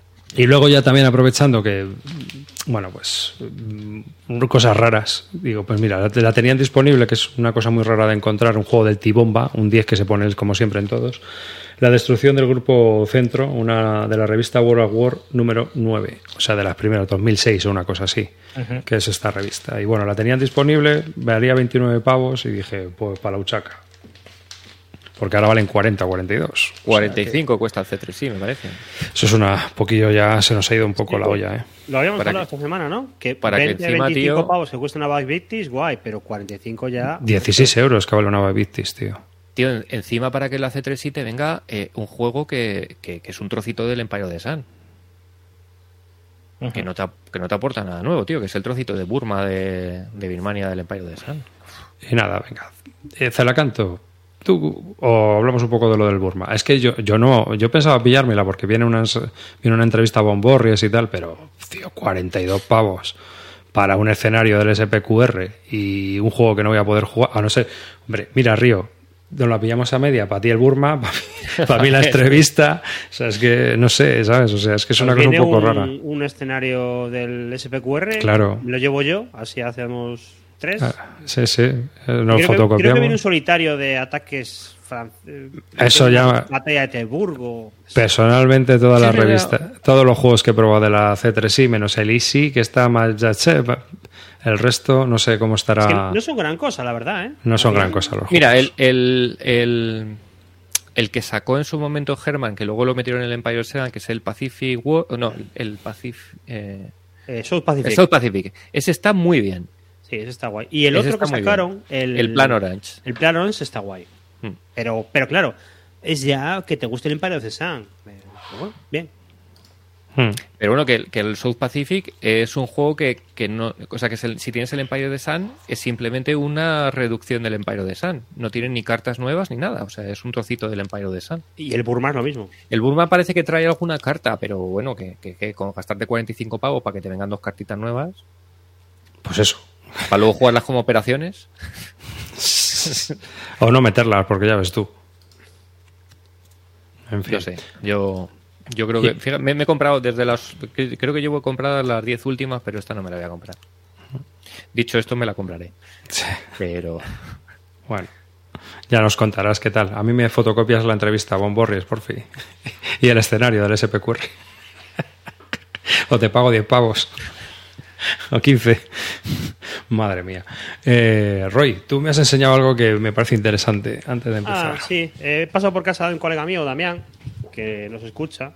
Y, y la última vez le había pillado un par de juegos en solitario. Le cogí el de el de Ben Madison de Rhodesia y tal.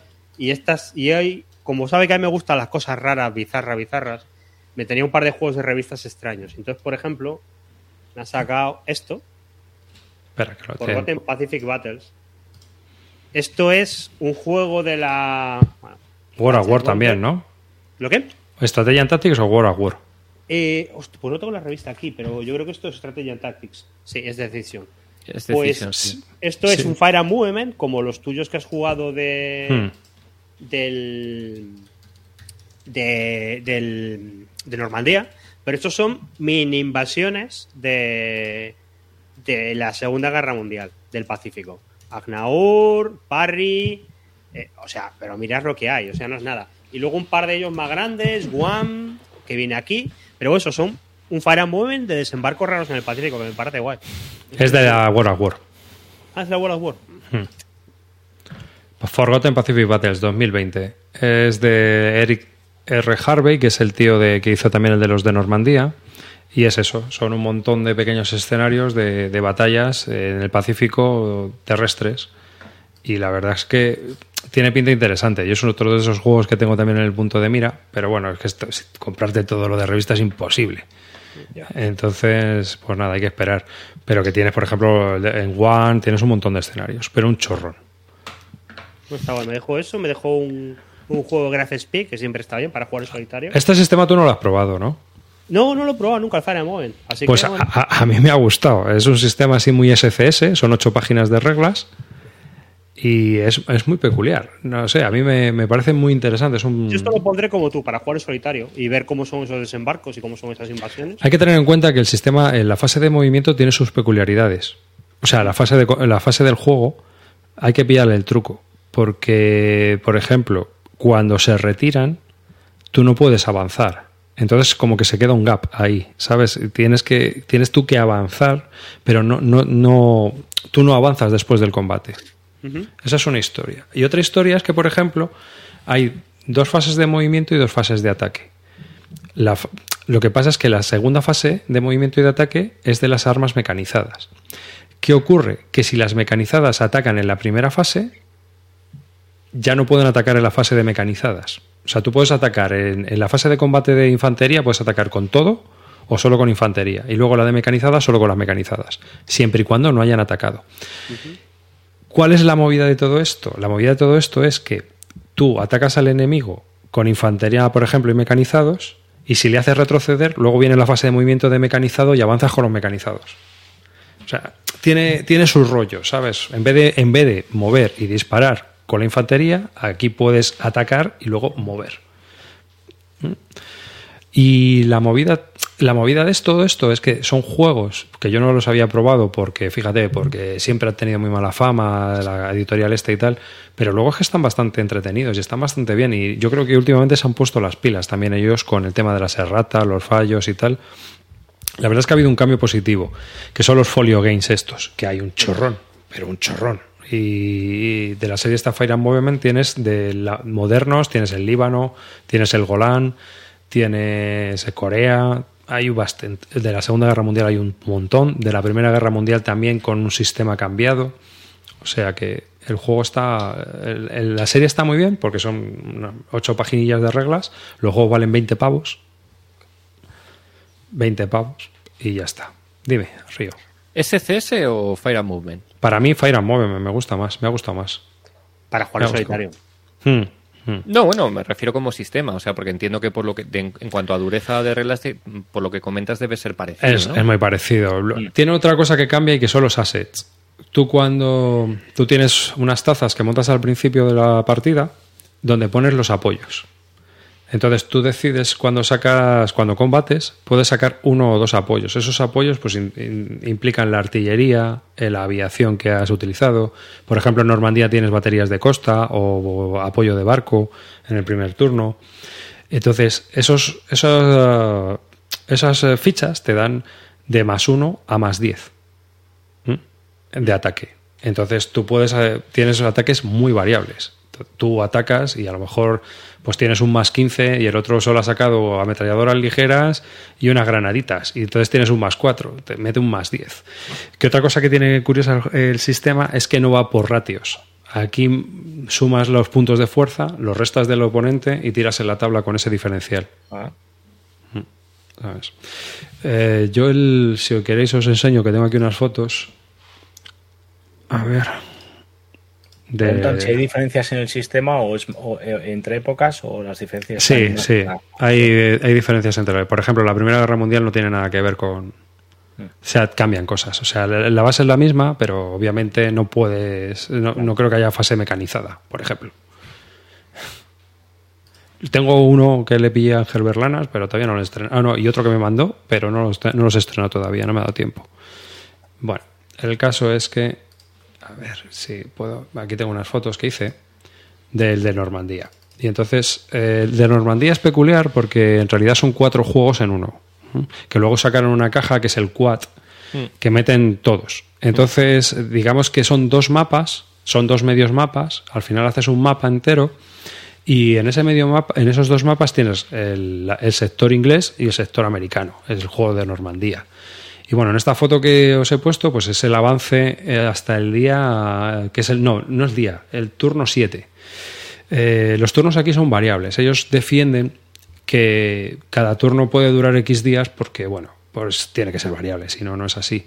Y cada, el juego, si juegas con un sector, puede parecer muy sencillo, pero cuando juegas con todo, ostras, la cosa se complica de narices para, para el, aliado. Cosas curiosas, que el alemán puede contraatacar. En este juego el alemán te puede dar unas hostias, pero muy tochas. Y luego el, alemán se puede poner muy defensivo porque el bocage es un puñetero infierno. Pero un puñetero infierno de atacar. Entonces el americano va mm, golpeando con un martillo pilón y, y sigue habiendo una posibilidad de que el alemán aguante con lo que tenga ahí, que puede ser una unidad de infantería guarra, pero aguanta. Entonces, bueno, pues ahí están aguantando.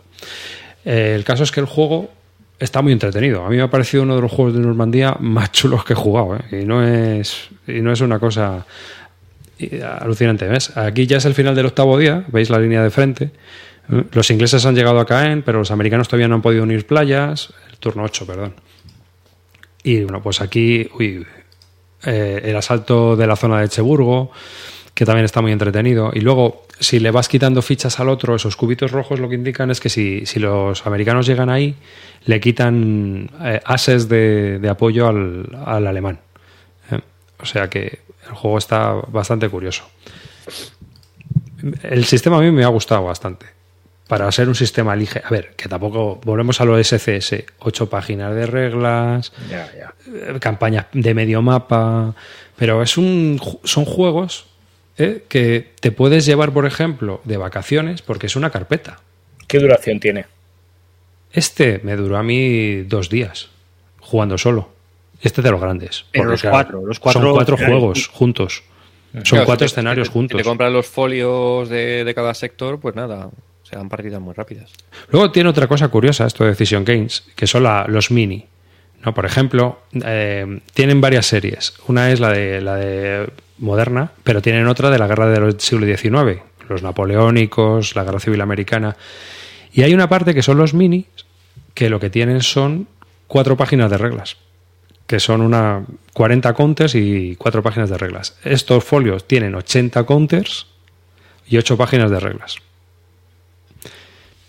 La verdad es que para probarlos y verlo y jugar y llevártelos, por ejemplo, te vas de vacaciones a Galicia, ¿tú qué te vas? Te llevas uno, te pone, lo pones allí en la mesilla que te cabe en cualquier sitio y, y vas jugando a tu rollete con tu Mm. tiempo.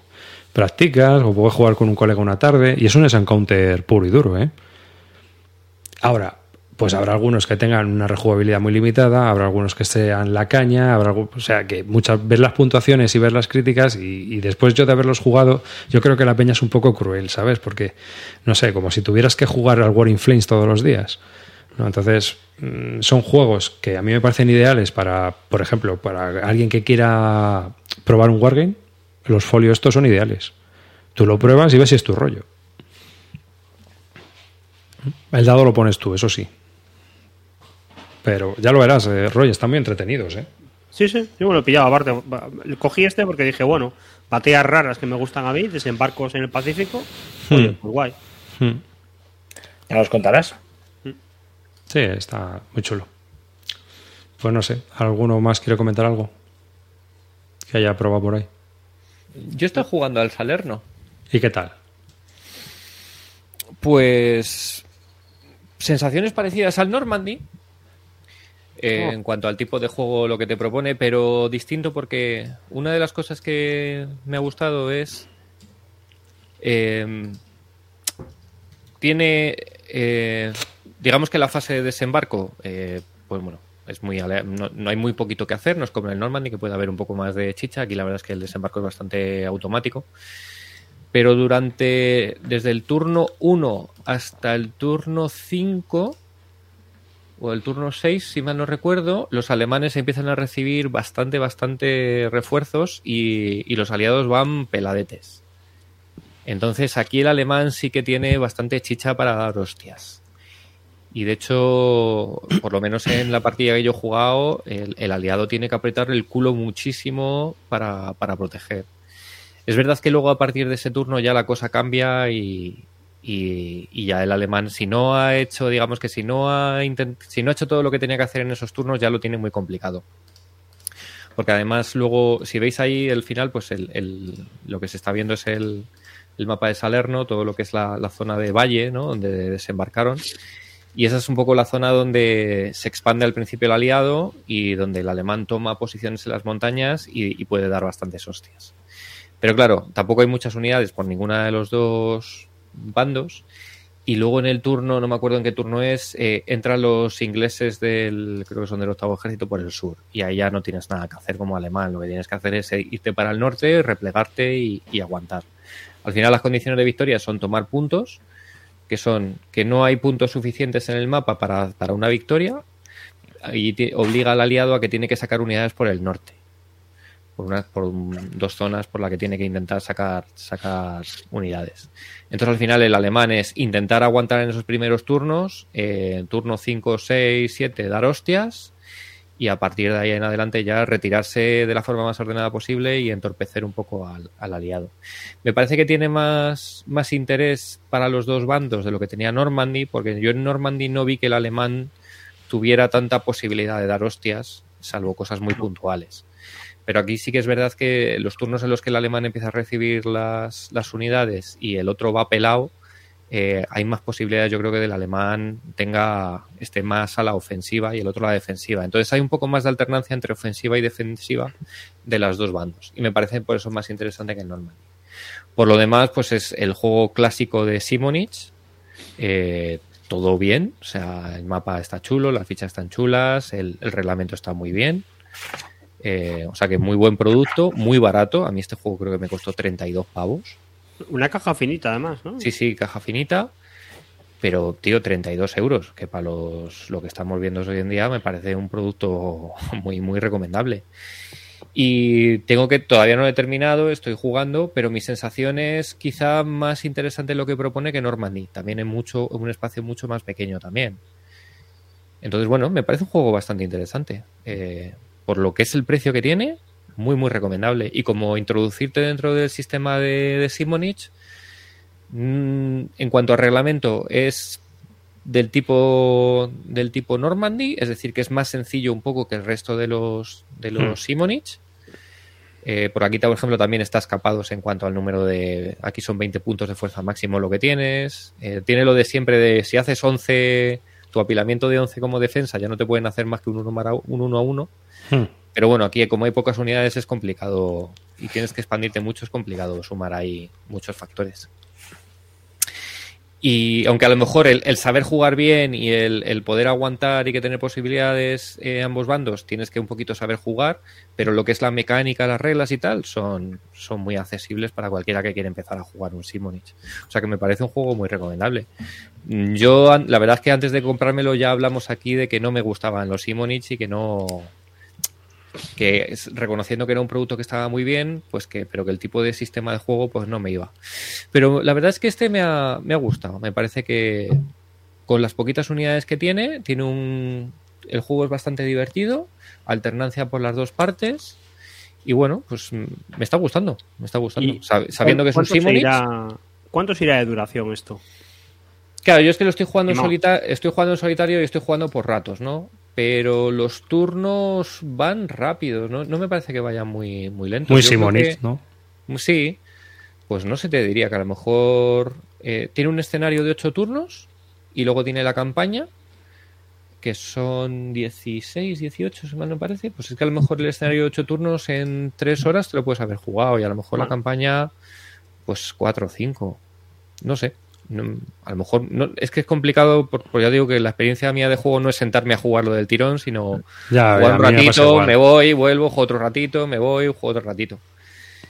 Pero me bueno si os gustan los Simonich me parece que está bien.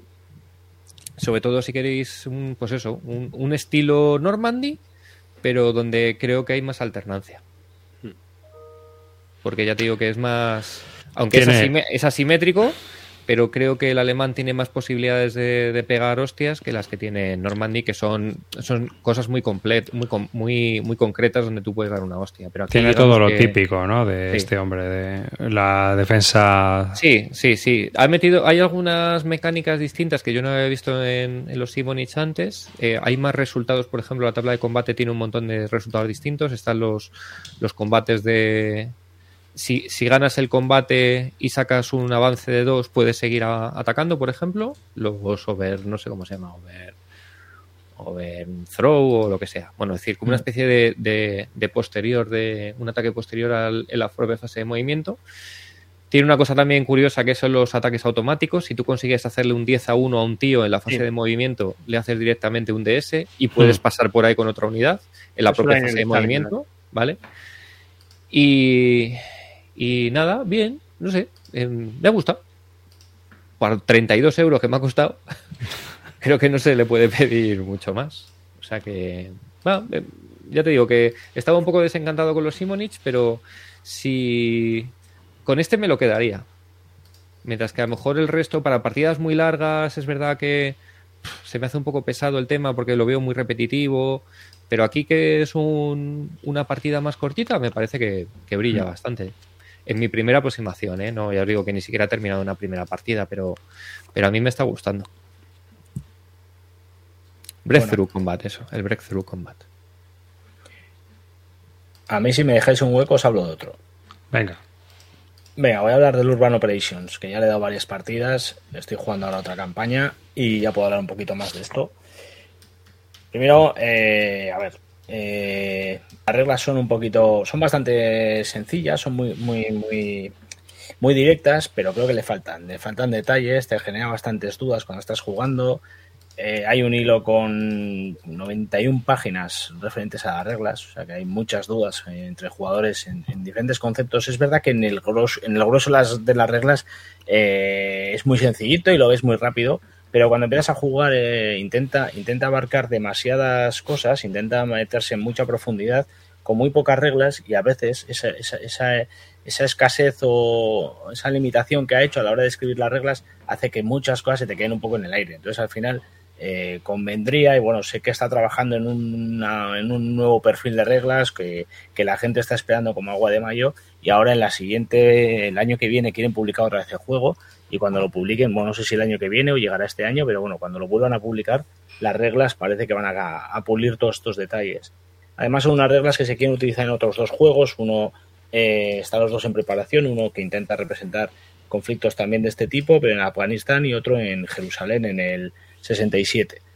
Entonces, bueno, el juego lo que te pone es en una simulación táctica de diferentes escenarios. hay un escenario que es el principal, el, que más se ha visto, el que más se juega, porque es el primero, que es, el, es en Mogadiscio.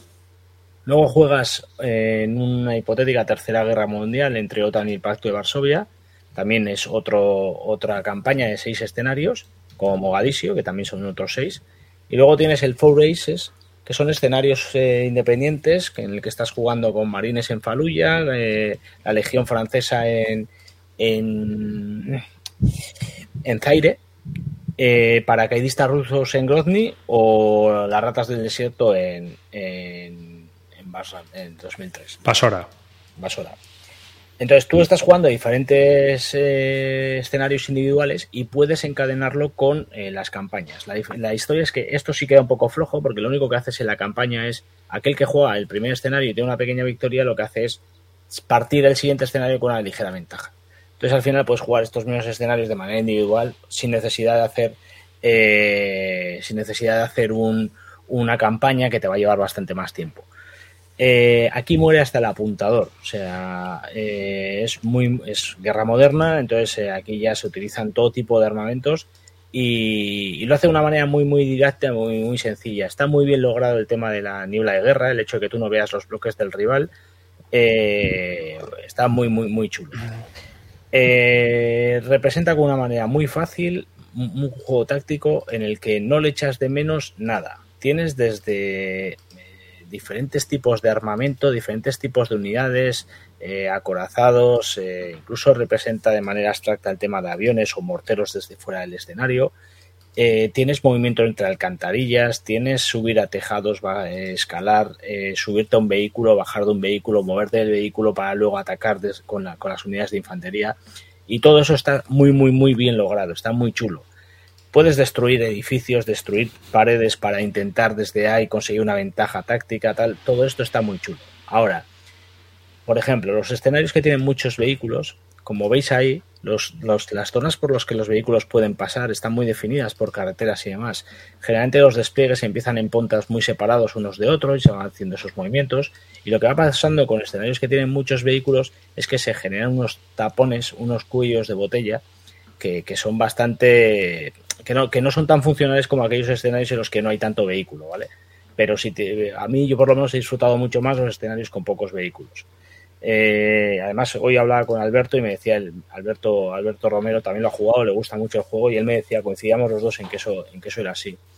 Eh, eh, poco más, o sea, que decir, el juego va, se va jugando por formaciones esas formaciones vienen en cartas y en una sola carta tienes representado todo lo que tienes en esa formación. Puedes tener desde un sniper o un francotirador, junto con un grupo de infantería, junto con un tipo de, médico o de ingeniero, y a su vez un tipo de vehículo que los va a desplazar. Y todo eso lo vas a ver muy fácil, simplemente te, especifica con cuánta capacidad de disparo va a disparar a determinada distancia y eh, las diferentes posibilidades que te va a. Mm, con eso tienes todo. Es decir, que sabiendo lo que hace esa unidad, lo tienes reflejado en esa carta y ya venga, a darle, a darle, a darle boleto. Y, bueno, entiendo que el juego guste, porque es un juego muy vistoso, muy llamativo, muy chulo. Es de los tácticos eh, eh, modernos, eh, pues creo que se puede decir, no sé si innovador, pero sí que, es bastante diferente. Es muy vistoso, los mapas hay escenarios muy grandes, con mucha movilidad. Con dos mapas ya ves un tamaño de mesa bastante, bastante grande. Y, la verdad es que a mí me ha gustado. Eh, sencillo, directo, rápido, se juega bastante fácil, eh, un toma y daca constante, puedes reaccionar a todos los movimientos de tu rival, entonces estás todo el rato metido en la partida. Eh, y luego una cosa muy chula es que al final de cada turno, todo lo que no estés viendo en el mapa vuelve a ponerse en oculto y como hay tantos bloques, es difícil llevar la cuenta de qué está pasando, qué había en ese espacio, qué venía por ahí, por lo tanto, la niebla de guerra para mí está bastante bien y bastante bien conseguida. Dime, dime, Río. Es que en el, dibujo que he visto no me quedaba claro cómo es el tipo de movimiento. ¿Hay algún tipo de malla en el esto o va por, por, eh, zonas? Son hexágonos, son hexágonos, ¿vale? y están pintados, ¿no? Es que no, se ve bien ahí en el Además tiene un detalle muy, muy chulo en el que cada punto central del hexágono viene con un determinado color. Y ese determinado color te está definiendo qué tipo de hexágono es. Entonces puede ser un Ahí lo estáis viendo los puntitos, no se aprecia bien el hexágono, pero son mallas hexagonales y esas mallas hexagonales definen el punto a punto, ¿vale? El movimiento, el movimiento como cualquier juego hexagonal, pero en vez de con, con tokens, con bloques. Entonces, eh, está muy chulo. ¿Y el, un bloque de un vehículo es igual que un bloque de un, de una infantería? Ahí, en, en, esa imagen estás viendo los bloques de vehículos, de hecho el que está tumbado a la izquierda y en medio es un bloque de un vehículo y, el que, y, las infanterías están de pie, las estás viendo ahí. Eh, tú no sabes dónde hay un vehículo y dónde hay una infantería. Y eso mola, porque tú cuando disparas no sabes exactamente a qué puedes estar disparando. Dependiendo de la distancia, tú disparas a, algo que está viendo ahí, pero no sabes muy bien qué. Entonces, eh, está muy, muy, muy chulo, porque, por ejemplo, tú estás disparando a algo que igual tus armas son ineficaces contra ese, contra ese elemento. Por lo tanto, a veces eh, es un tiro que, no sirve absolutamente para nada. Eh, luego tiene detalles que no están tan bien logrados, como por ejemplo la ayuda externa, lo que te viene, eh, tú, al inicio de cada turno vas a poder hacer lo que llaman movimientos 3D, que son llamadas a, diferentes elementos que pueden ayudarte, ¿no? Pues desde bombardeos con aviación, morteros tierra a tierra, y todo esto lleva un sistema que es directamente, tú eh, vas a intentar, eh, vas a tirar un dado y vas a ver si la orden ha llegado y si se puede efectuar. Si la orden llega, se puede efectuar en el mismo momento en que la has pedido o un turno más tarde. Lo que pasa es que todos los elementos que vienen de esta manera, todas las 3Ds que puedes dar, se resuelven de una manera muy similar y tienes la misma sensación, da igual lo que te estés pidiendo, ¿vale? Da igual que estés pidiendo un bombardeo de aviación que un mortero tierra a tierra. Al final, la sensación de que estás haciendo lo mismo con las 3D, por mucho que tengan cinco opciones, es bastante similar. Pero bueno, quitando ese pequeño detalle que es algo personal que a mí me parece, eh, el juego mola mucho. Y luego además, ahí estáis viendo, por ejemplo, un escenario eh, de lo que vendría a ser, puede ser Faluya, por ejemplo, en, eh, que, es un entorno más desértico y tal, con casas de adobe, por así decirlo. Y luego tienes pues el centro de, de Alemania en segunda, en tercera guerra mundial, con unas reglas que son iguales y que funcionan muy bien en ambos, en ambos, en ambos espacios, ¿vale? Que son muy diferentes y, ves cómo reaccionan unas unidades y otras en diferentes sitios y, está muy logrado. La verdad es que está muy bien para las pocas reglas que trae y, a mí me ha gustado, me está gustando el juego. Eh, esto lo van a reeditar, ¿no? Me parece porque... Eso he comentado, veo que no has hecho ni caso. Eh, sí, sí, pero quiero, eh, lo que quería era preguntarte si sabes fechas y precio. No, fechas no tengo ni idea. El precio del juego, pues espero que baje un poquito de lo que está ahora mismo, porque segunda mano nos están pidiendo auténticas burradas. No, pero bueno, desde segunda mano. Sí, eso es. Y de y nuevo, pues no sé lo que puede costar, pero no creo que sea uno de los baratos por todo lo que trae este juego. ¿eh? Trae mucho, mucho. Ya, ya. He puesto una foto ahí que venía material para aburrir. Sí. Y el, Claro. sistema, el sistema no es exactamente igual que el otro que van a sacar del Here We Come Nínive, ¿no? No. Porque Eso es el de- Nínive es otro rollo. Es, Es otro de, rollo, ¿eh? es de zonas, además, me parece que es el Nínive. Sí, los dos que tienen que van a seguir la serie y que prácticamente reúnen las mismas reglas, que de hecho hablaban de que van a meter alguna regla nueva porque no van a hacer solo eh, operaciones en, en, en ciudades, sino que van a hacer también en terreno abierto, entonces van a cambiar un poco para esto que estamos comentando de, las unidades motorizadas y tal, tengan un poquito más de utilidad. Eh, son el de Afganistán y el de Jerusalén que os he contado, que son los dos de la serie que salen. De hecho, el de Afganistán creo que sale en breve. ¿eh? Mira, ves, Eh, van a hacer una, una- y Mira, y uno que van a sacar un módulo de Urban Operations en, en Vietnam. Mira, eso no lo sabía. Pero, pero a mí, me- sí, sí. De hecho, a mí me dio mucha pena porque esto, este, en las Villota trajeron tres unidades y no estuve atento. Y, y- y, vamos, llevaba detrás de este juego mucho tiempo yo. Pero, pero a mí me ha gustado, ya os digo. ¿Y van a, van a ser independientes los lo de Vietnam y eso? ¿O ¿Va a ser Sí. base? No, no, no, son independientes, son juegos independientes. Juegos independientes, no, no necesitas nada de, de los demás. Hombre, la verdad es que yo he oído cosas buenas y malas, pero, pero vamos, yo creo que como jueguecillo táctico tiene que estar bien de bloques. Sí, no le puedes pedir una profundidad muy grande, pero bueno. ¿Por ¿Cuánto te dura una partida? Las hay largas, ¿eh? O sea, por ejemplo, Faluya es bastante corta, se puede hacer en dos horas, pero por ejemplo la que estoy jugando ahora, solo el despliegue, por ejemplo, del juego ya, ya, ya te requiere pensar y te requiere bastante tiempo, ¿eh? O sea, tienes muchas unidades y, te- y no tienes un despliegue de- definido, o sea, te dice, eh, puedes desplegar entre el edificio 25, 44 y 27 y a tres hexágonos de distancia. Ahora te buscas tú la vida y lo haces como quieras. Esto hace que el despliegue de cada ejército sea lento y para cuando quieres empezar, pues se te puede ir a más de media hora, 45 minutos. ¿eh? Sí. Además, luego hay muchas cosas que están ocultas en el mapa. Las apuntas, por ejemplo, pones minas por, la, por el tablero, las apuntas y luego estate atento de que si pasa tu rival por ese espacio va a reventar una mina y, y, y cosas por el estilo. Hay cosas que son un poco, bueno, a mí me gusta ese detalle, pero creo que es algo que ya igual está un poco desfasado, aunque mola, mola el rollo. De, de no saber dónde hay cosas en el mapa también. Claro, que te las encuentras, lo que puede Claro. pasarte. Claro, sí, sí. Me Pues gusta. Mm. Pues ya, este año sale reedición, como nos han informado, así que estupendo. Y hasta aquí este programa de Bis Bélica. Aquí casi ya las dos horas. Un contenido de dados, pasión, counters, reglas a, todo, a casco porro, un Sekigahara de, de Debir. Así que ha sido estupendo. Nada, muchas gracias a Debir por cedernos el juego para sortearlo entre los suscriptores. Muchas gracias a todos los que nos apoyáis en el programa. Sin vosotros esto tampoco sería más difícil de hacer porque parece que no, pero al final aquí hay gastos. Y un solo de Aviz Arribas hasta el próximo programa. Roy, Nada, un saludo a todos. La el próximo programa, cuando nos veamos todos, habré perdido la virginidad con OCS. Río, Bueno, muchas gracias a todos por estar aguantarnos hasta tan tarde y, y nada, eh, espero estar presente en la pérdida de virginidad de, de, de OCS de Celacanto que luego me lo cuente. No estar presente porque no estaré, pero que luego me cuente sus impresiones. Calino. Bueno, chavales, un placer como siempre y os veo dentro de dos jueves a la misma hora y con un sorteo de otro juego. Otro juego. Más. Hasta Muy luego.